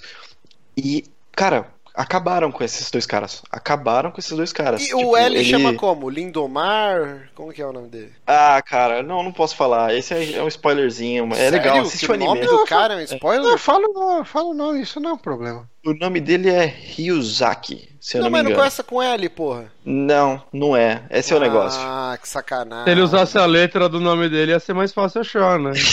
É. Então. o Marcos vai e- criar o perfil fantasma dele, vai ser o MB. Os caras colocando no chat. No chat ali, ó, eu colocaria o nome do Solano no Death Note. Ah, ai. Bom, o Mas, filme, o filme ele, ele descaracteriza todos os personagens, no fim das contas. Assim, tem ah, o pai do, do, do Light, é um, é um detetive, ele é me- mega descaracterizado também. Tem uma coisa muito louca que eles fazem que, cara, doeu muito quando eu vi isso acontecer. O que, que acontece no anime? Se vocês têm umas regrinhas no, no você escreve o nome da pessoa que você pode especificar a morte do cara. Então você pode falar, ele morre atropelado, ele morre Uhum. Fala, fala, Márcio. O PH colocou aqui, ó. Mas, mas, o que ele fa- mas o que ele falou não é, não é piada, é verdade. Ele falou assim, ó. É porque japonês não consegue falar a letra L. É R. Não, ca- cara, assim, o Márcio tá rindo, mas isso não é mentira, É. isso é verdade. Tipo, Bom. que nem lamen. A gente chama de lamen, mas eles falam ramen. É. Tanto que, que tem as duas. É, então, tem eles, tipo, o, o personagem que mata, o Light que eu falei, eles chamam de. Enquanto eles não sabem quem é, eles chamam de Kira. é Right. Killer. De right. Bom, enfim. Eu perdi o que eu tava falando. Ai, Ó, então, Deus. ele mata, ele mata os caras, assim, ele pode controlar. Então pode falar que ele morre decapitado, ele morre, enfim, do jeito que for. E se você não especifica, ele morre de parada cardíaca. E aí ele começa a matar todo mundo de parada cardíaca. E o Shinigami pergunta pra ele: por que, que você tá matando todo mundo? Por que você não tá especificando a morte? E aí ele fala uma parada que é, é mega importante pra definir o objetivo dele. Ele fala assim: eu não quero que as mortes sejam escondidas. Eu quero que fique claro, eu quero criar um padrão. Eu estou punindo quem tem que ser punido. Eu estou punindo os criminosos. Eu quero que todos morram da mesma causa. Então ele quer que todo mundo morra de parada cardíaca. E aí, como é que eles resolvem essa merda no filme? O ca- Pra ter algum gore, no filme ele especifica todas as mortes dos jeitos mais bizarros possível, possíveis, sangue pra tudo quanto é lado, cara, é escada cortando cabeça, cabeça explodindo, facada, tiro, uma porrada de coisa idiota pra trama, sabe, que não precisava estar na trama. E aí ele faz com que as pessoas que estão morrendo escrevam na parede com o próprio sangue, assim, Kira Justice. Ai, meu Deus. Sabe? Cara, Meu Deus. Uma parada que é tão forte no anime que define o cara e eles mudam pra poder pôr gore. Ah, não, velho. Isso Porra, É por é isso assim que que tem aquela banda que chama Mas é assim The que Kira funciona. Justice? Será? Não sei, não conheço essa banda. Rapaz, Eu, eu nunca pensei que eu ia olhar pra alguma coisa e falar Death Note parece melhor que isso. Então, Death Note, o Mas eu acho que é, muito, muito da bom. questão de tirar o, o- Quando você tira o, o- a essência japonesa da obra para fazer o lance e começa a querer trazer isso pro ocidente e trazer ocidentalizações, tipo, ainda mais para um cinema main- mainstream, né? Uma coisa que tem que atingir públicos que não estão acostumados com a questão de anime, você descaracteriza demais a obra. Isso é. Tipo, sei lá, não é a primeira vez que acontece, nem vai ser a última. Ai. Infelizmente. Mas é assim, isso, ó, pessoal. Essa é segurem, segurem. Nós vamos assistir todos juntos no próximo Cine Bela Merda, o filme. Não, não vamos, É, vamos cara. sim, já tá combinado. Vamos. Ninguém mandou você assistir antes, vai ter que assistir de novo. Mas é isso. Honório, é... não, eu quero saber uma coisa. É... é o anime inteiro em um filme ou vai ter teria continuação? É só um pedaço da história ou o quê? Ah, essa, essa parte pior, né? É, não, não é o anime inteiro, é, mas ele tem uma coisa, assim, ele muda o final, é, que, enfim, ele muda o que seria o meio do anime. Uhum. É, po- pode ter continuação. Inclusive o produtor falou que puta, é um sucesso, bli, bli, bli, blá blá blá, e agora a gente criou um universo. Tipo, ele deu a entender. É óbvio, é o cara tentando vender a ideia. Mas, cara, eu acho que a rejeição tá sendo tão grande. Se você vai no Netflix, a avaliação tá péssima. Entra nas, ah, nas, nas avaliações escritas. Tá tudo, tipo, todo mundo dando uma estrela e, Mas meu, sabe- sabe oito, que que cara. É, eu taco Sabe o que que eu acho que poderia- sabe o que que eu acho que poderia ter sido feito? De verdade, uma história com outros personagens de Death Note. Sim. Porque, assim, o, o Death Note, ele, pelo que falo no começo do anime, no primeiro episódio, tipo, ele pode ocasionalmente cair na mão do, de, de humanos, né? Tipo, um Sim, Shinigami, um Shinigami é, entediado pode chegar e largar o caderno dele, e alguma pessoa sem ser o Kira, pode, o, o Light, pode ver isso, sabe? Tipo, pode achar. E daí Sim, poderia em- criar toda uma situação diferente, com personagens diferentes, inclusive eh, americanos, en- enfim, daria que pra seria, que seria muito mais aceito. Eu aceitaria muito melhor. Você quer fazer é, com outro, com outra ideia e tudo mais. Também esse negócio de gato e rato, mas sem mudar as personalidades, sem mudar a essência do personagem. Cara, sendo um personagem diferente, você escreve o que você quiser.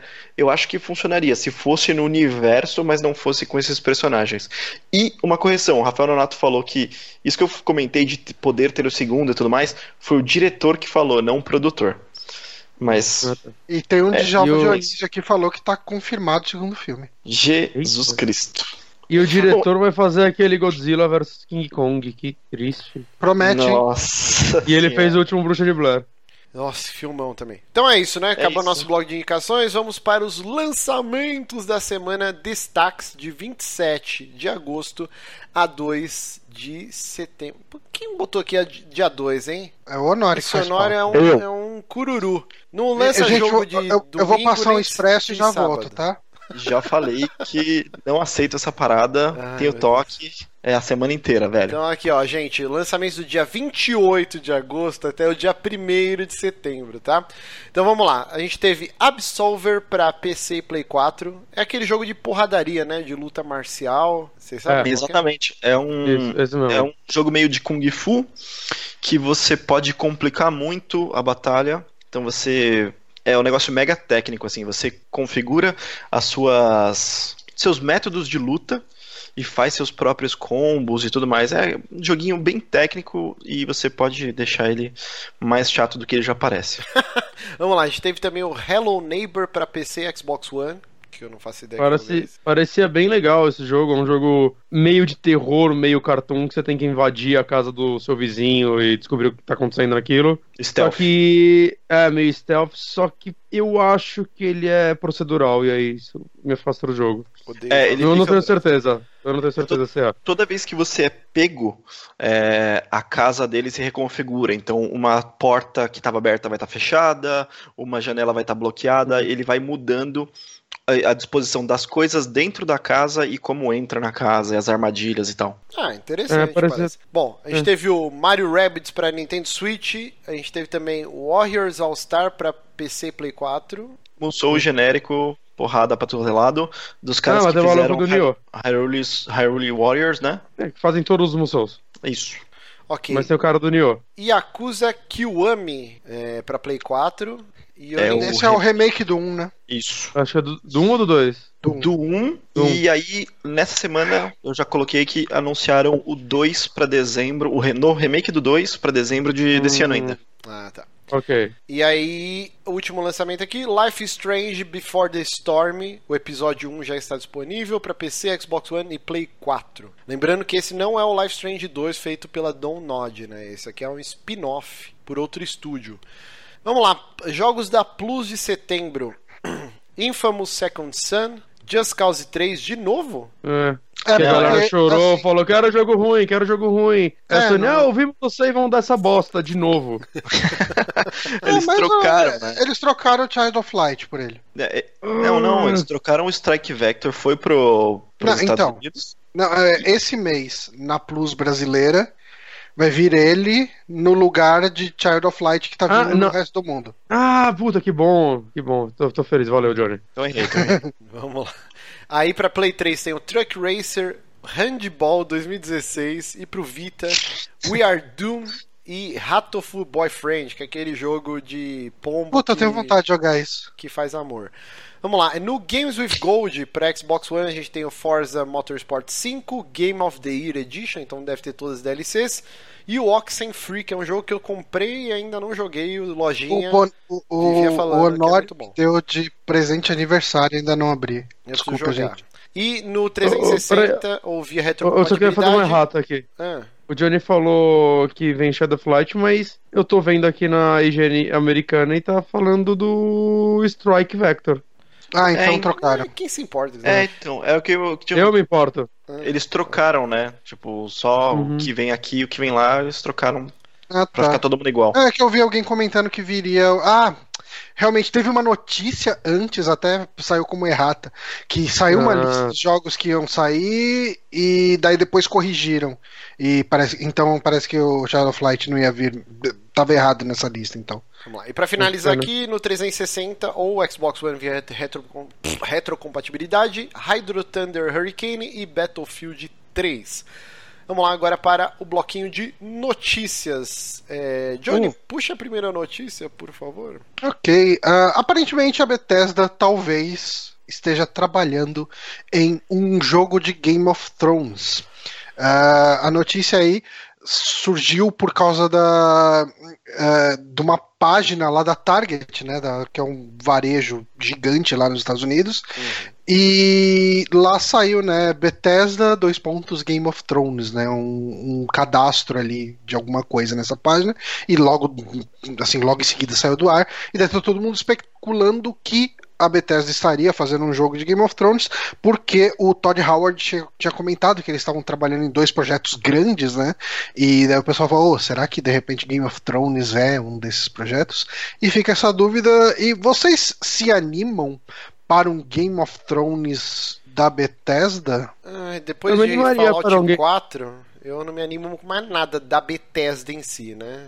Tipo, os outros estúdios, eu a animo. Arcane ou a Machine Games, aí eu me animo. Agora, do estúdio do Todd Howard, eles vão ter que me conquistar de novo. Eu, eu, eu animaria se ele não ficasse muito com cara de mod de Skyrim. Hum. Saca? É, E assim, é. Realmente, o Fallout 4 transformou Fallout num jogo de ação puro. E uhum. um jogo de Game of Thrones não pode ser isso, né? A parte de roteiro de Game of Thrones é algo muito mais importante, né? Eu animaria muito se o roteiro fosse da Obsidian, que é a parte, a parada que a Obsidian faz muito bem, né? Mas eu não sei se ela volta a trabalhar com a Bethesda, né? Porque ela meio que se achou. No, no, nos jogos menores, né? Ela trouxe de volta uhum. aquele não, gênero e também de ela tem, rolou uma, ela tem uma independência né? que é importante. Mas rolou uma queimada de filme, né? A, a, a Obsidian ficou meio puta com a Bethesda porque quando eles lançaram o Fallout New Vegas, tinha um acordo com a Bethesda que se eles conseguissem nota, é, acho que de 85 para cima, alguma coisa assim, eles ganhariam um bônus de uma grana, assim. Eu lembro, né? eu lembro disso. E aí, por causa de um ponto, tipo, por causa que, tipo, eles tiveram que apressar o lançamento, o jogo saiu bem bugado, mas logo em seguida eles arrumaram. E aí, por causa de um ponto no Metacritic, a Bethesda não pagou esse bônus. E aí deu uma treta, assim, ficou, ficaram meio queimados. 84 não é 85, então eles não tem nada a ver. de um ponto, vai tomar no cu, velho. Os caras fizeram o, o melhor acordo, Fallout O acordo era 85? Olha lá, Johnny, olha, olha, olha lá que você tem, você tem história com acordos, hein? ok, ok. Mas, mas, voltando aqui, ó. Vocês acham mesmo que, isso, que essa notícia procede? Porque assim, ó, a Bethesda é um estúdio gigante, né? Tem a ZeniMax por trás, que é o, o grande uhum. conglomerado aí. Cara, a série Elder Scrolls, mais precisamente Skyrim, né, virou um nome gigante. Fallout é um nome gigante. Os caras têm as propriedades da, da id, né, o Doom, Doom, o Wolfenstein tá super bombado. Os caras pegariam um jogo de Game of Thrones, tipo, pra Game uma nova Thrones, engine, não. uma coisa assim. Eu entendo é, que Game of Thrones é estranho. é gigante, mas os caras têm franquias gigantes. Eles não precisam. É, tipo, é mais uma? Então, mas ah, eu acho, mas eu acho, eu acho acho até meio conflitante com. É, com, porque canibaliza Skyrim. Skyrim é. O Skyrim já era meio que o jogo do Game of Thrones, assim, tipo, era. Ah, muito... E, cara, tipo, eu não vejo isso sendo benef... benéfico para eles, é. sabe? Eu não sei, tipo. Porque Skyrim é um jogo, tipo, mais vendido no. no no Steam até hoje, assim, tipo, figura nas eu... listas de mais vendidos, Exato. né? Exato, o que faz mais eu bom que... os caras anunciar Skyrim 2 ou o jogo da Bethesda de Game of Thrones? Também. Por sinal, eu acho que vai chamar Skyrim 2. Eu é também acho, porque Skyrim é virou o um nome mais forte que Elder Scrolls. Tipo... Embora os outros Elder Scrolls Online, Elder Scrolls o, o, de carta e tal, usa Elder Scrolls né, no nome, sim, mas... Sim. É que Skyrim sei, virou um nome, nome muito forte. forte. na indústria, né? Eu, eu é, acho então, que meio mas... que é tipo Modern Warfare. Cartucho. É, então, mas Skyrim, é. ele é forte, assim, para gamers e tudo mais, mas Game of Thrones é forte no geral, ponto, né? Mas... Então pode trazer muita gente. Eu acho, eu, por exemplo, sou um cara que, a menos que parecesse muito merda esse jogo, compraria. Porque eu tô, então... tipo louco com Game of Thrones, especialmente agora que acabou a temporada. Mas pensa sabe? como um jogo, Honório. Um jogo que você tem que ter inimigos. O que, que você vai ter para lutar? White Walker ou humano. Não, Porque no mundo de não, Game of é, Thrones então... não tem troll, não tem orc, não tem ah, as daí, criaturas não, fantásticas. Ah, mas é que aí você tá fazendo um problema. Você tá fazendo um paralelo muito forte com o Skyrim, achando que vai ser exatamente nessa estrutura e pode não ser. É, pode uhum. ser um uhum. outro tipo de jogo. O que é. me animaria mais. Porque Bem você mais. tem muito conflito, você tem muita casa, você tem muita coisa para para fazer ali. Tem muita guerra que dá para fazer. A gente não sabe nem Game of Thrones mesmo tem um período de história muito grande, não é só a, as crônicas do Gelo e Fogo. Então pode ser em qualquer período, pode ser a, a rebelião lá, pode ser muita coisa assim, sabe? Assim como o Shadow of Mordor fez, né? Ele pegou um período de Senhor dos Anéis que não, que era, não era tão explorado. explorado. Pode, eles podem pegar realmente outra, outra época, né? Talvez a, a outra invasão à muralha, alguma coisa do tipo aí. Pode funcionar assim. Mas, novamente, eu, eu espero que ele se Qual é a expertise do estúdio principal da Bethesda? Jogos de exploração, RPG em primeira pessoa, com mundos gigantes, mesclando RPG e combate em primeira pessoa. Eu não uhum. A Bethesda simplesmente anunciando um outro um jogo novo é, em outro formato. Eu acredito que seria na área de expertise mas, deles. mas consigo... se a Bethesda se a Bethesda comprou os direitos ou fez um contrato, precisa necessariamente ser ela fazer e não algum dos outros é. estúdios dela? Então, mas é que o Todd Howard falou que eles estavam trabalhando em dois jogos. Hum. E aí, tipo. Eles, eles, eles mesmos, né? O, o estúdio é, principal, o você quer principal. dizer. O que dá a entender que seria um novo Skyrim, né? Um novo Elder Scrolls. Uhum. Porque eles sempre ficam intercalando entre Fallout e Skyrim. Eu, eu acredito que um novo Elder Scrolls venderia mais Game of Thrones, apesar de ser Game of Eu Thrones. também acho. Porque Game of Thrones ia trazer. Game of Thrones vai trazer uma galera, talvez, que não se importa com Skyrim pra jogar, mas a galera que se importa com Skyrim é absurda, assim, dentro dos games, saca? Então. Sim.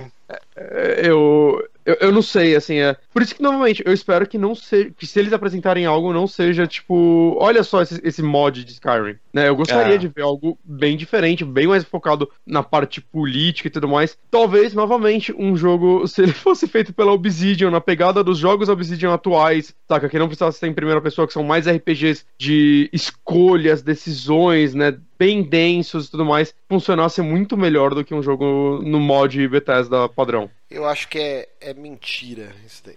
vamos ver, vamos acompanhar, né? Vai que no, no final do ano, igual eles revelaram o Skyrim no, pro- no, no Oscar dos videogames lá do Geoff Keighley, vai que eles anunciam esse novo jogo aí. Bonatti, puxa a próxima notícia. Próxima notícia. Shinji Mikami comentou aí que ele trabalharia com Resident Evil 8. É, ele basicamente disse: se, se fosse chamado e recebesse total liberdade criativa, é, ele toparia entrar no projeto. Ele elogiou o Resident Evil 7 publicamente e tudo mais, né? E, bom, é isso. Ele voltaria pra franquia, o que eu acho que seria um erro gigante. Eu também acho. Saca? Eu, eu não ficaria nem um pouco feliz com isso. Não sei vocês. É assim, só pra, pra quem não, não acompanha, né, o Shinji Mikami tá desde o primeiro Resident Evil. Ele não é Então, exatamente o pai da franquia, mas ele é um dos principais, né, cabeças. Ele é o diretor do primeiro, do 4, né? Produtor do, dessa época da franquia, né? Aí. O dois é Mas- ele? Por que, que vocês não. Por que, que vocês não não. Opa. Foi. Ele ficou, até, ele ficou até o quarto, certo? Sim. Isso. E por que, que vocês não, não achariam legal a volta dele? Ele trabalhou no Devil Within, certo? Uhum. E meio que, assim, lógico, paralelo meio distante, mas o 7, ele se aproximou bastante da, da franquia, né, de, de Devil Sim. Ele, ele fez bastante elogio ao 7, imagino, porque eles estavam meio que andando pro mesmo lado ali. Não. Por que, que vocês acham que não... O Evil, porque o Evil Within foi a chance dele fazer um jogo de terror, o gênero que a galera tava querendo de volta na época que o Resident Evil tava mais perdido do que nunca. E o que eu sinto que ele fez foi um jogo de ação nos modos Resident Evil 5. É, de novo. Não, é Resident Evil Saca. 4, 4.5. É, é, eu, eu gosto de Evil Within. É, eu acho que ele tem muitos problemas. Dava pra cortar umas 5 horas de jogo fácil, saca? Mas no geral ele tem um saldo positivo pra mim. Uhum. Só que, assim, ele é mais os Resident Evil, a trilogia de ação, né? O 4 ainda é muito elogiado tudo mais, beleza. Saca, e eu me diverti com o 5, eu não odeio esses jogos, Uhum. entende? Mas é. Eu sempre gostei menos deles do que dos é primeiros jogos. E o, e o 7 é um jogo que eu acho que eles estão caminhando pra um lado completamente diferente do que o Mikami tava caminhando quando ele tava na franquia e agora fora dela também, com o Evil Within. É, eu acho Então, que assim, eu, antes. Apesar do site não ter vendido tão bem, né? Isso é meio triste, eu não duvidaria voltarem pra ação. É, ele vendeu bem, sim. Ele superou Bem as abaixo do- expectativas da Capcom, sim. Não, ele vendeu menos, mas comentando- as expectativas da. Capcom ele superou no primeiro mês. Mas assim, Eu vi a Capcom falando que ela esperava 10 milhões de cópias e vendeu tipo 2. É, tipo, a Capcom, nada supera as expectativas da Capcom. Ela É. coloca umas expectativas sempre muito absurdas, cara. Ah, mas e o marketing desse jogo foi bem fraco, né? O 7? Não, Do 7, sim. Ó, eu até gravei um dash lá no jogabilidade, foi no começo do ano, eu não lembro exatamente, mas a expectativa da Capcom, se eu não me engano, era de vender 6 milhões de unidades e na primeira semana do jogo eles venderam 4 milhões. É algo assim. Ah, Resident Evil 7 vende 3,5 milhões de unidades e não atinge expectativas da Ah, Capcom então. no, no Critical Hits aqui que saiu. Mas isso já Mas é. o que é bizarro? O, o que é bizarro porque o 6 vendeu pra caralho, assim, né? Foi uma Uhum. bica logo no lançamento e tudo mais. Uhum. Só que, obviamente, o Resident Evil 6 foi um jogo muito mais caro de se produzir do que o 7 também. Ah, sim. Ele é um jogo megalomaníaco pra caralho. Então eu acho que talvez em. Sabe, botando na balança o que cada um foi, eu não duvido que o 7 tenha dado um lucro maior. Eu não sei dizer, não. Eu- Obviamente, a Capcom tem que falar, e a Capcom sempre tem expectativa. Bom, eu, eu não A lembro. Capcom e a Square Enix não sabem o que fazer com a Eu expectativa não lembro dela. se era 6 ou 4 milhões a expectativa da Capcom, mas beleza. Então o Johnny já trouxe números aí. Mas assim, ó, minha opinião. Antes de Resident Evil 7, eu, ia, eu ficaria empolgadíssimo com a notícia do, da Capcom fazendo as pazes com o Mikami e ele voltando pra franquia. Depois de Resident Evil 7, que eu adoro, eu achei um jogo foda pra caralho, e seja o que a franquia precisava pra dar um reboot, eu não quero Mikami nem perto do Resident Evil no- novo. E, e assim, é, eu também não quero, porque Resident Evil tá se achando numa fórmula, né? Novamente, a gente não sabe se vai seguir nela, mas tá se achando. É, lançou um jogo excelente, né? O diretor atual, esqueci o nome dele, que foi o diretor do primeiro Revelations, que já foi um Resident Evil muito acima de todos os outros dos últimos anos, né? Na época Uhum. que saiu. É, já o, o Mikami, eu acho que ele. Evil enfim, o primeiro não era tudo o que eu esperava e que eu acho que muita gente esperava, né? Ele foi um jogo que desapontou um pouco quando saiu, mas é uma franquia que tem salvação, saca? Eu acredito que um- uma continuação, apesar dos vídeos estar mostrando ele ser novamente um jogo de ação, é uma franquia que dá pra continuar e dá pra melhorar muito. E assim, o Mikami tá numa empresa boa, saca? Ele tá na Tango, que tá dentro da Bethesda, que é uma empresa que tem dinheiro pra caralho. Uhum. Eu acho que se ele quiser fazer um jogo de terror puro, ele não precisa de Resident Evil pra isso. Então, meio que, tipo, não vai trazer nada de positivo pra gente, talvez, ele voltar pra Resident Evil, porque ou ele vai mudar a franquia pra terror, pra ação de novo, ou ele vai fazer algo que ele poderia fazer fora da franquia. Eu prefiro ver ele tentando algo novo. Muito bom. É, vamos pular algumas notícias aqui? Tá gigante? Ou vocês querem. Não sei qual. Ah, o trailer do Black Mirror acho que dá pra pular. Essa é da SEGA É, aqui também? o trailer não mostrou nada, né? É. Essa Mirror. da SEGA aqui do Sonic Mania. Essa, Ah, essa, essa é legal falar, só um Então puxa curtinha, aí, rapidinho. Drops. Bom, ah, bom, essa dica foi do Lucas Zanganelli, lá no nosso grupo do Facebook. Ele, ele deu pitaco na prévia da pauta. E após reclamações, Sega remove a necessidade de estar online em Sonic Mania. Então, ele foi lançado e o pessoal estava reclamando que que não, não dava para jogar é, sem a, a conexão online.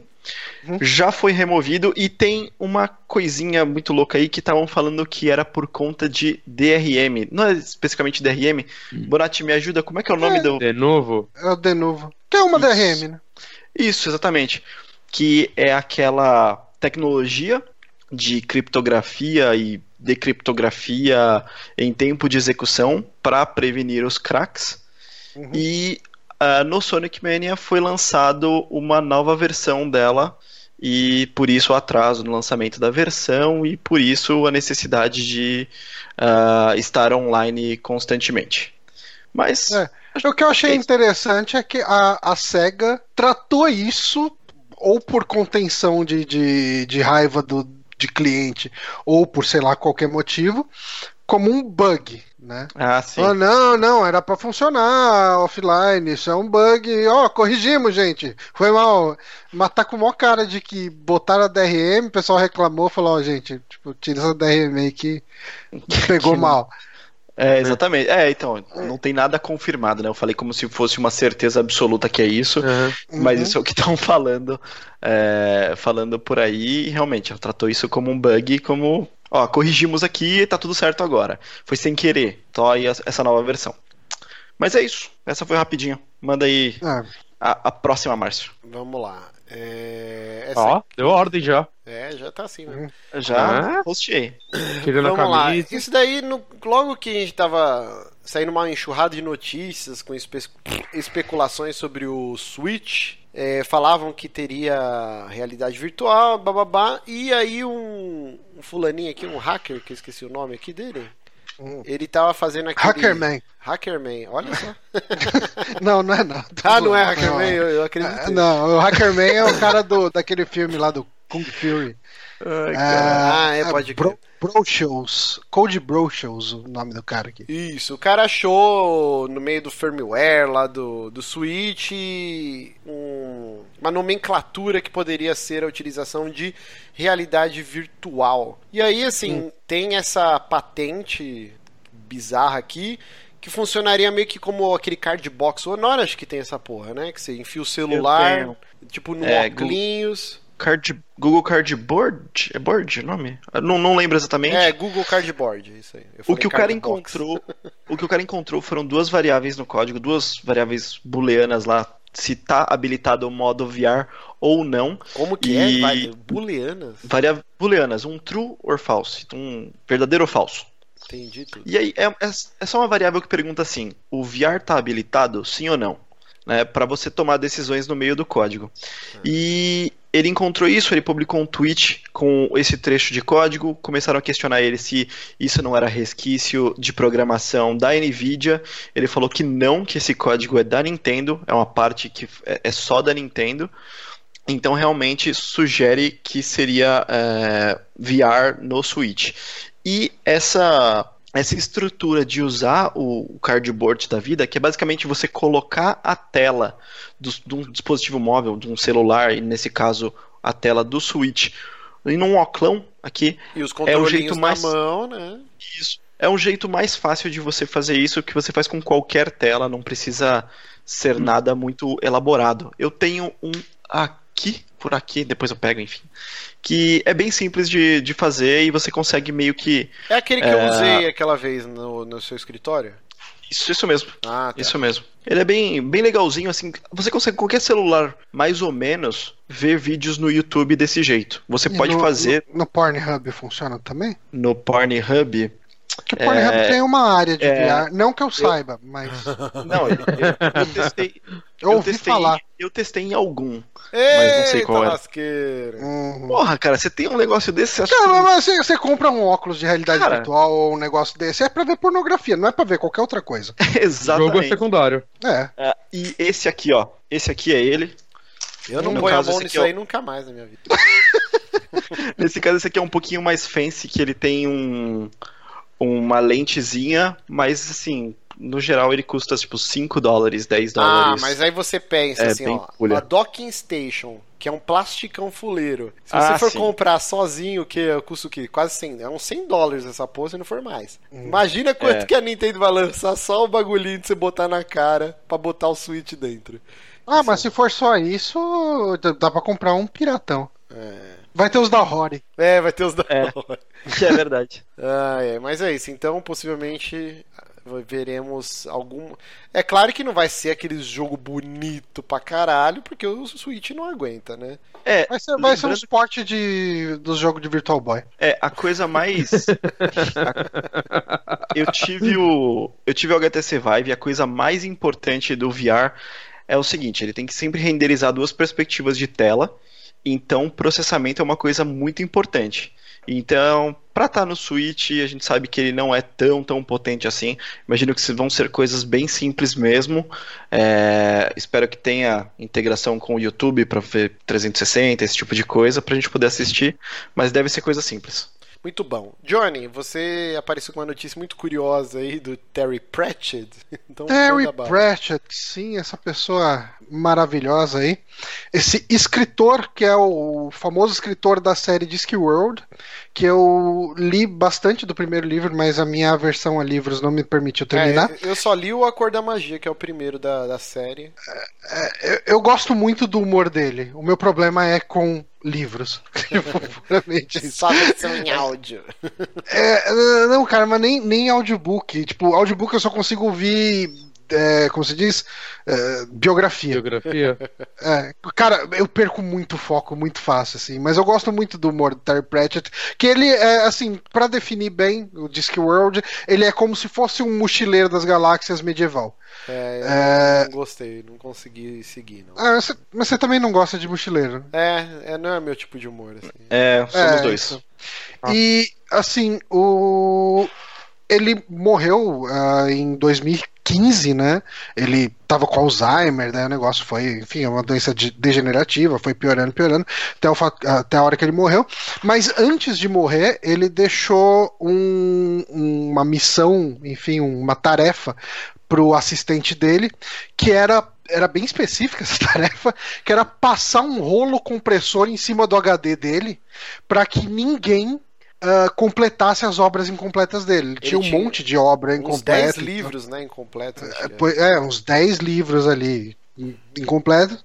E ele não queria que acontecesse, tipo, as obras do Tolkien, que filho dele pega pra terminar, e, e etc, etc. Ele falou: Eu quero que você. Eu quero que passem com um rolo compressor em cima desse.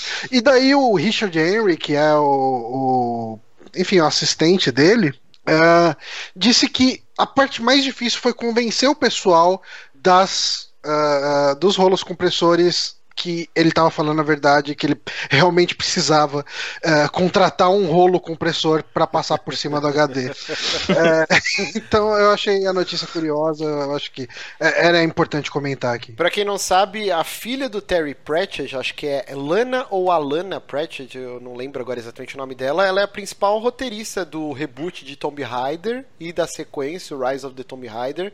E ela trabalhou Isso. em outros jogos é, é, Cara, acho que o. Meu Deus, acabei de falar do jogo lá da menina que volta no tempo. O Life is Strange. Uh, Life eu, Strange. Se eu não me engano, eu acho que ela trabalhou no Life Strange também. Posso estar falando uma grande é, asneira. Mas no, no Tomb Raider e no Rise of the Tomb Raider, ela é a principal roteirista, assim. É, essa é... mandou mal, mas o Life Strange mandou bem. ok, vamos para a última notícia então da noite. Que deu o que falar na semana passada.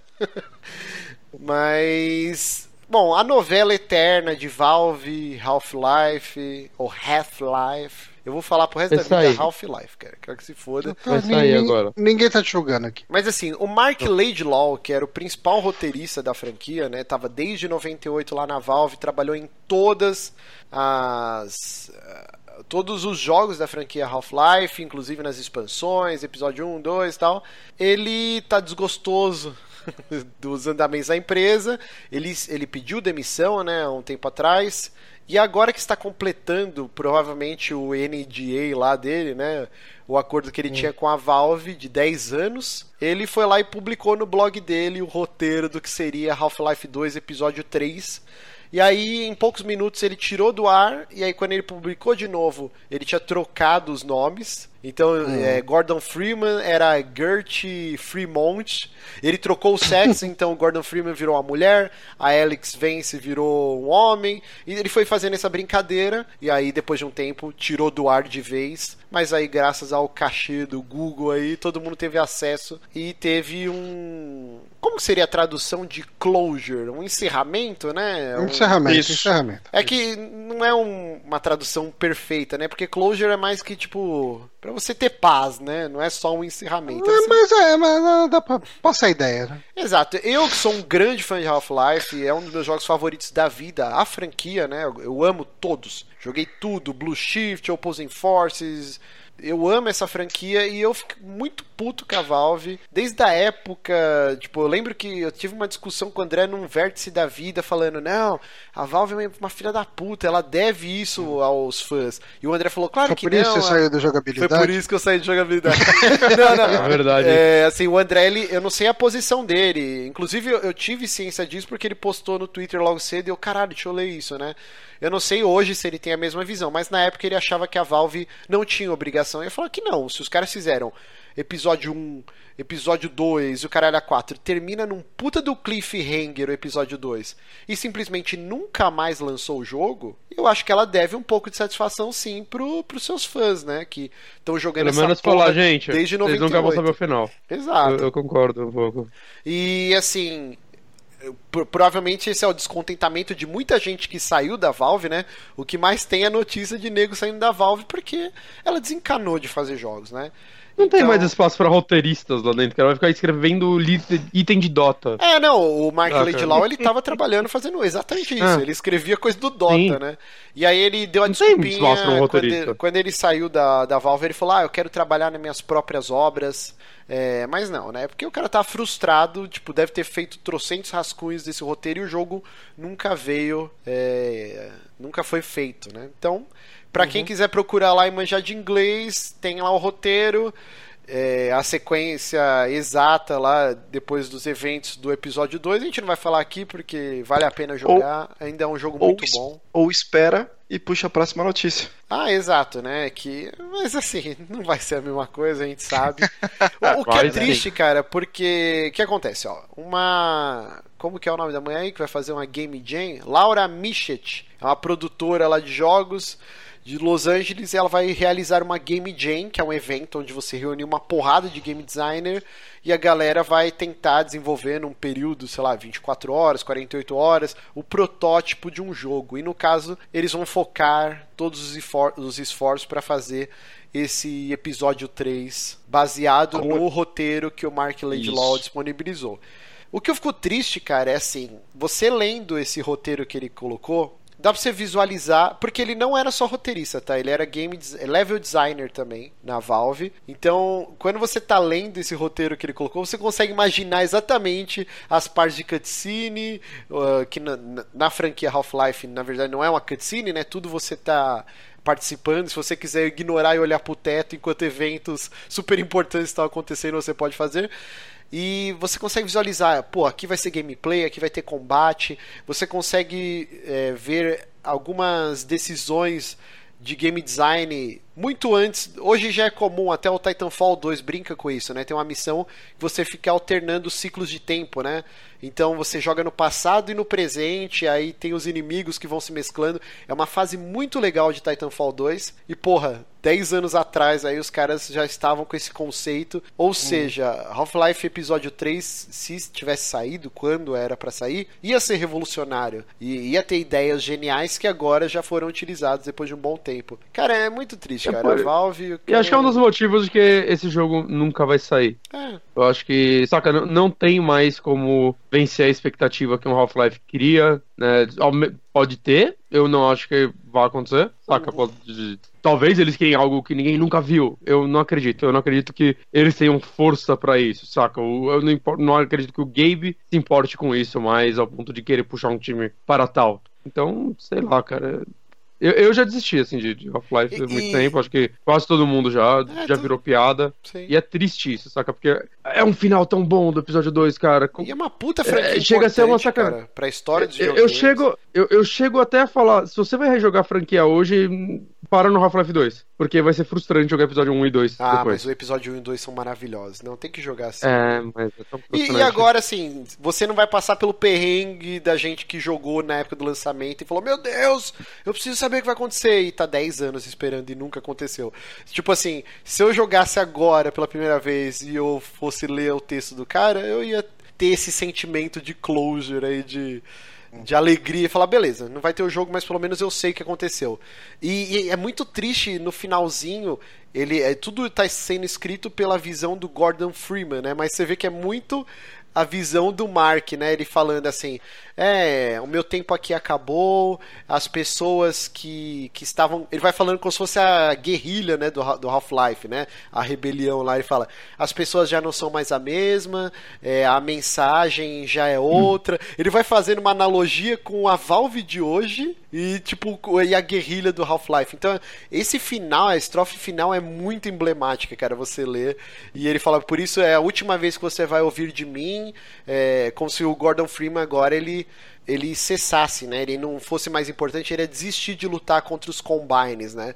E porque no desfecho ele, a Alex o G-Man aparece para ela e leva ela embora e deixa o Gordon para morrer. Só que aí o Gordon ele é salvo pelos Vortigaunts. Quem não jogou não tá entendendo porra nenhuma que eu tô falando aqui, os nomes. é isso aí. Mas é, cara, é muito interessante esse texto. Procurem, tem tudo com até lugar da internet, todos os sites noticiaram isso.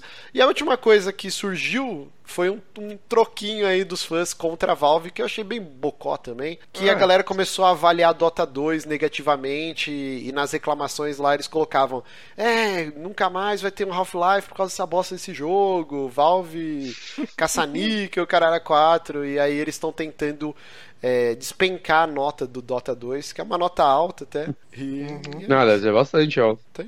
Mas é, o, o Vitor assim, Hugo comentou não seja essa pessoa.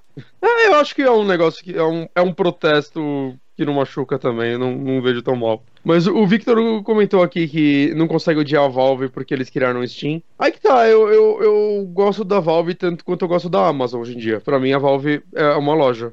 É isso. É. é uma excelente loja que vende excelentes produtos. Eu, como desenvolvedores, eu não espero mais nada deles. É triste, ah, muito triste. Vamos pro bloquinho de ratas aqui, ó, rapidinho, porque eu, eu cometi uma gafe, o Giancarlo Silva aqui no chat ele me corrigiu. Eu falei que era Alana ou Alana Pratchett, mas na verdade eu tô confundindo com as irmãs Wachowski, né? Que é Alana Wachowski. Na verdade, a filha do Terry Pratchett é a Rihanna Pratchett. Muito obrigado. Uhum. É, tem mais alguma correção aí que mandaram pra gente? Ah, não. Não. Então vamos para o resultado da enquete, onde a gente colocou aqui: se você pudesse escolher um jogo para Valve lançar, qual jogo seria? Que a enquete tá bugada aqui, não tá abrindo. Abriu. Então nós tivemos 193 votos. As opções eram Half-Life 3, Portal 3, Team Fortress 3 e Left 4 Dead 3. Você vê que a Valve tem esse sério problema com o terceiro jogo, né? Sim. E assim, ó, eu votei aqui Left 4 Dead 3. Porque Half-Life 3 já foi o tempo. É que nem o Bonatti falou, é, não tem mais como atingir a expectativa, o hype. É, os caras mecânicas que seriam super legais na época, agora já outros jogos utilizaram. Não tem mais como esse jogo suprir a carência dos fãs. Então deixa desse jeito, já tem o texto do roteirista principal e a gente lê e descobre como acabou. Então eu coloquei Left 4 Dead 3. Parece, parece que esse texto acaba com outro cliffhanger, né? É, porque assim, na verdade é o episódio 3, né? Ele seria um ganchinho uhum. pro Half-Life 3. É, é. Mas pelo Lembra menos... quando a Valve começou a fazer os episódios é que eles falaram que o desenvolvimento do Half-Life 2 demorou tanto tempo que eles queriam fazer jogos menores para eles sempre estarem lançando direto. assim, ó, o Left 4 Dead 3 nunca rolou. O estúdio da Turtle Rock, acho que é o nome do estúdio, é, saiu e foi fazer o Evolve, a gente sabe com certo isso deu, né? É. É, só pra quem não sabe, o Left 4 Dead 1 não era uma ideia original da Valve. Esse estúdio Turtle Rock aí tinha feito, tinha vídeo de gameplay, ele era bem diferente. A Valve curtiu, contratou os caras e lançou o Left 4 Dead 1 sobre eh, pela Valve, Left 4 Dead 2, aí os caras saíram e fizeram o Evolve. Team Fortress 3. E Evolve, e Evolve é um jogo com uma ideia legal, mas que ele foi marketeado de um jeito tão ruim que Sim. virou a bosta que virou, né? É. Team Fortress 3, porra, um jogo tão bom, né? Mas aí já tem o Overwatch, que é meio que o Team Fortress 3 aí. Então, Cara, você vê que a Valve parou com... e todo mundo foi seguindo o barco, né? Tipo. Eu, eu fiquei impressionado com o TF2, a quantidade naquela lista de é, jogos com a maior quantidade de players online no momento da Steam, sabe? E uhum. TF2 tá sempre no top 10. É porque é de graça, né? Mas caraca, velho, é TF2 é antigaço, né? E é, tem muita gente jogando ainda.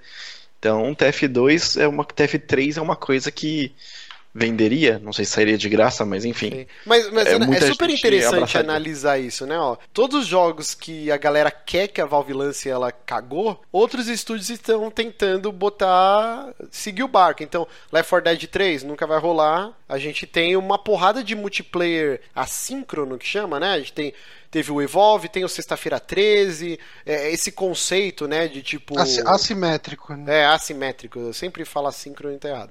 O Team Fortress 3, a gente tem aí o Overwatch e outros trocentos jogos copiando. Portal 3, que inclusive ganhou aqui a enquete com 48%. Eu, cara, eu tô com saudade de Portal, sabe? Tipo. Eu. Eu, eu curtiria o Portal 3. Eu voltei em Half-Life 3 porque eu queria saber como vai terminar essa porra de história. Mas, assim, honestamente, eu talvez goste mais de Portal do que de Half-Life. É... E, mas é que o lance é que Portal 2 pra mim fechou. É, ele fecha ah, bem, é, ele fecha bem. Né, teria que ser outra parada e tudo mais, então. Uhum. Eu não sei, mas eu amo Portal 1 e 2. Mas eu, eu gosto muito do 1. O 2 eu meio que desencanei na metade, assim. Nunca tive vontade Caraca. de. Caraca. É. Nossa, você é muito. É que, o, é que, de novo, o Portal, ele tem. Cara, o humor do Portal é muito o humor do, do Mochileiro das Galáxias, isso aqui uhum. e tal. Se isso não te pega, cara, tipo. É, eu, não, eu até gosto dos é. puzzles, mas eu acho que ele se estende muito. Quando que a experiência do primeiro era aquela experiência bem chutinha. Ah, inclusive, ah, a primeira vez que eu zerei Portal foi eu e Bonatti junto em casa. Lembra que sim. a gente zerou essa porra?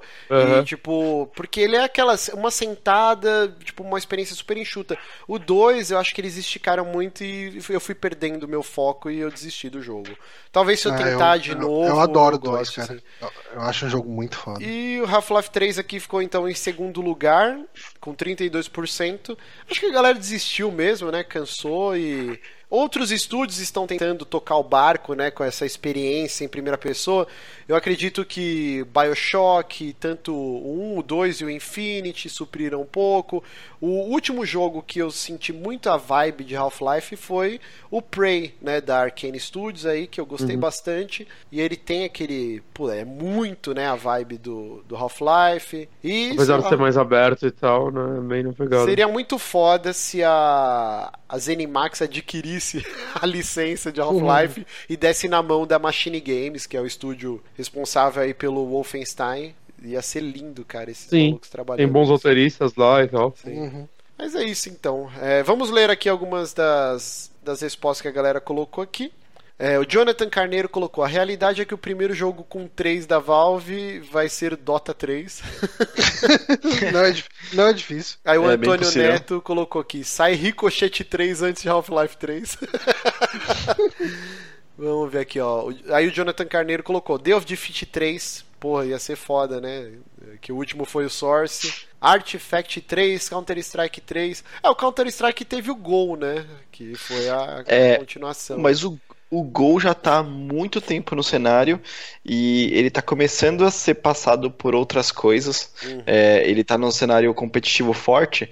Eu não duvido que eles já estejam trabalhando em um, um CS novo para substituir esse no, no eSport. Hum. Ó, o Otávio Tenan colocou aqui, ó. Votei em Left 4 Dead, excelente jogo pra categoria. Márcio me fez comprar e nunca joga com a gente.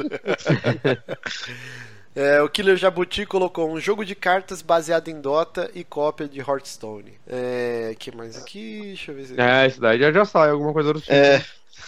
Ou anunciaram, não sei. Anunciaram. Anunciaram. Anunciaram, esse... né? É, anunciaram. O pessoal tava puto. Isso é, isso é uma piadinha, porque justamente Verdade. foi o que anunciaram foi, e estavam esperando um, um, jogo diferente, né? E aí não, é só mais uma coisa dentro do universo de Dota 2. Parece uma piada. É, mas né? era muito. É, mas é muito óbvio, né? É. Mas é isso, uma gente. coisa do... É uma tristeza. Eu, eu falei que eu superei, mas é mentira. Half-Life é um negócio que. eu fico muito. Até puto, Metroid cara. tá voltando e Half-Life não, gente. O que tá acontecendo? Muito chateado. A Nintendo aprendeu a ouvir os outros e a Valve não. É a minha franquia favorita. Mas é isso então. Vamos ficando por aqui. Muito obrigado a todo mundo que acompanhou ao vivo. Você que está assistindo o vídeo depois é, publicado lá no YouTube. Você que está ouvindo o MP3, muito obrigado, meu queridos. Meu queridos, meus queridos. Meu querido. Jory, Bonatinho, Espinha do Bonatinho e Honório. Vamos por aqui e até semana que vem. Tchau. Tchau, tchau.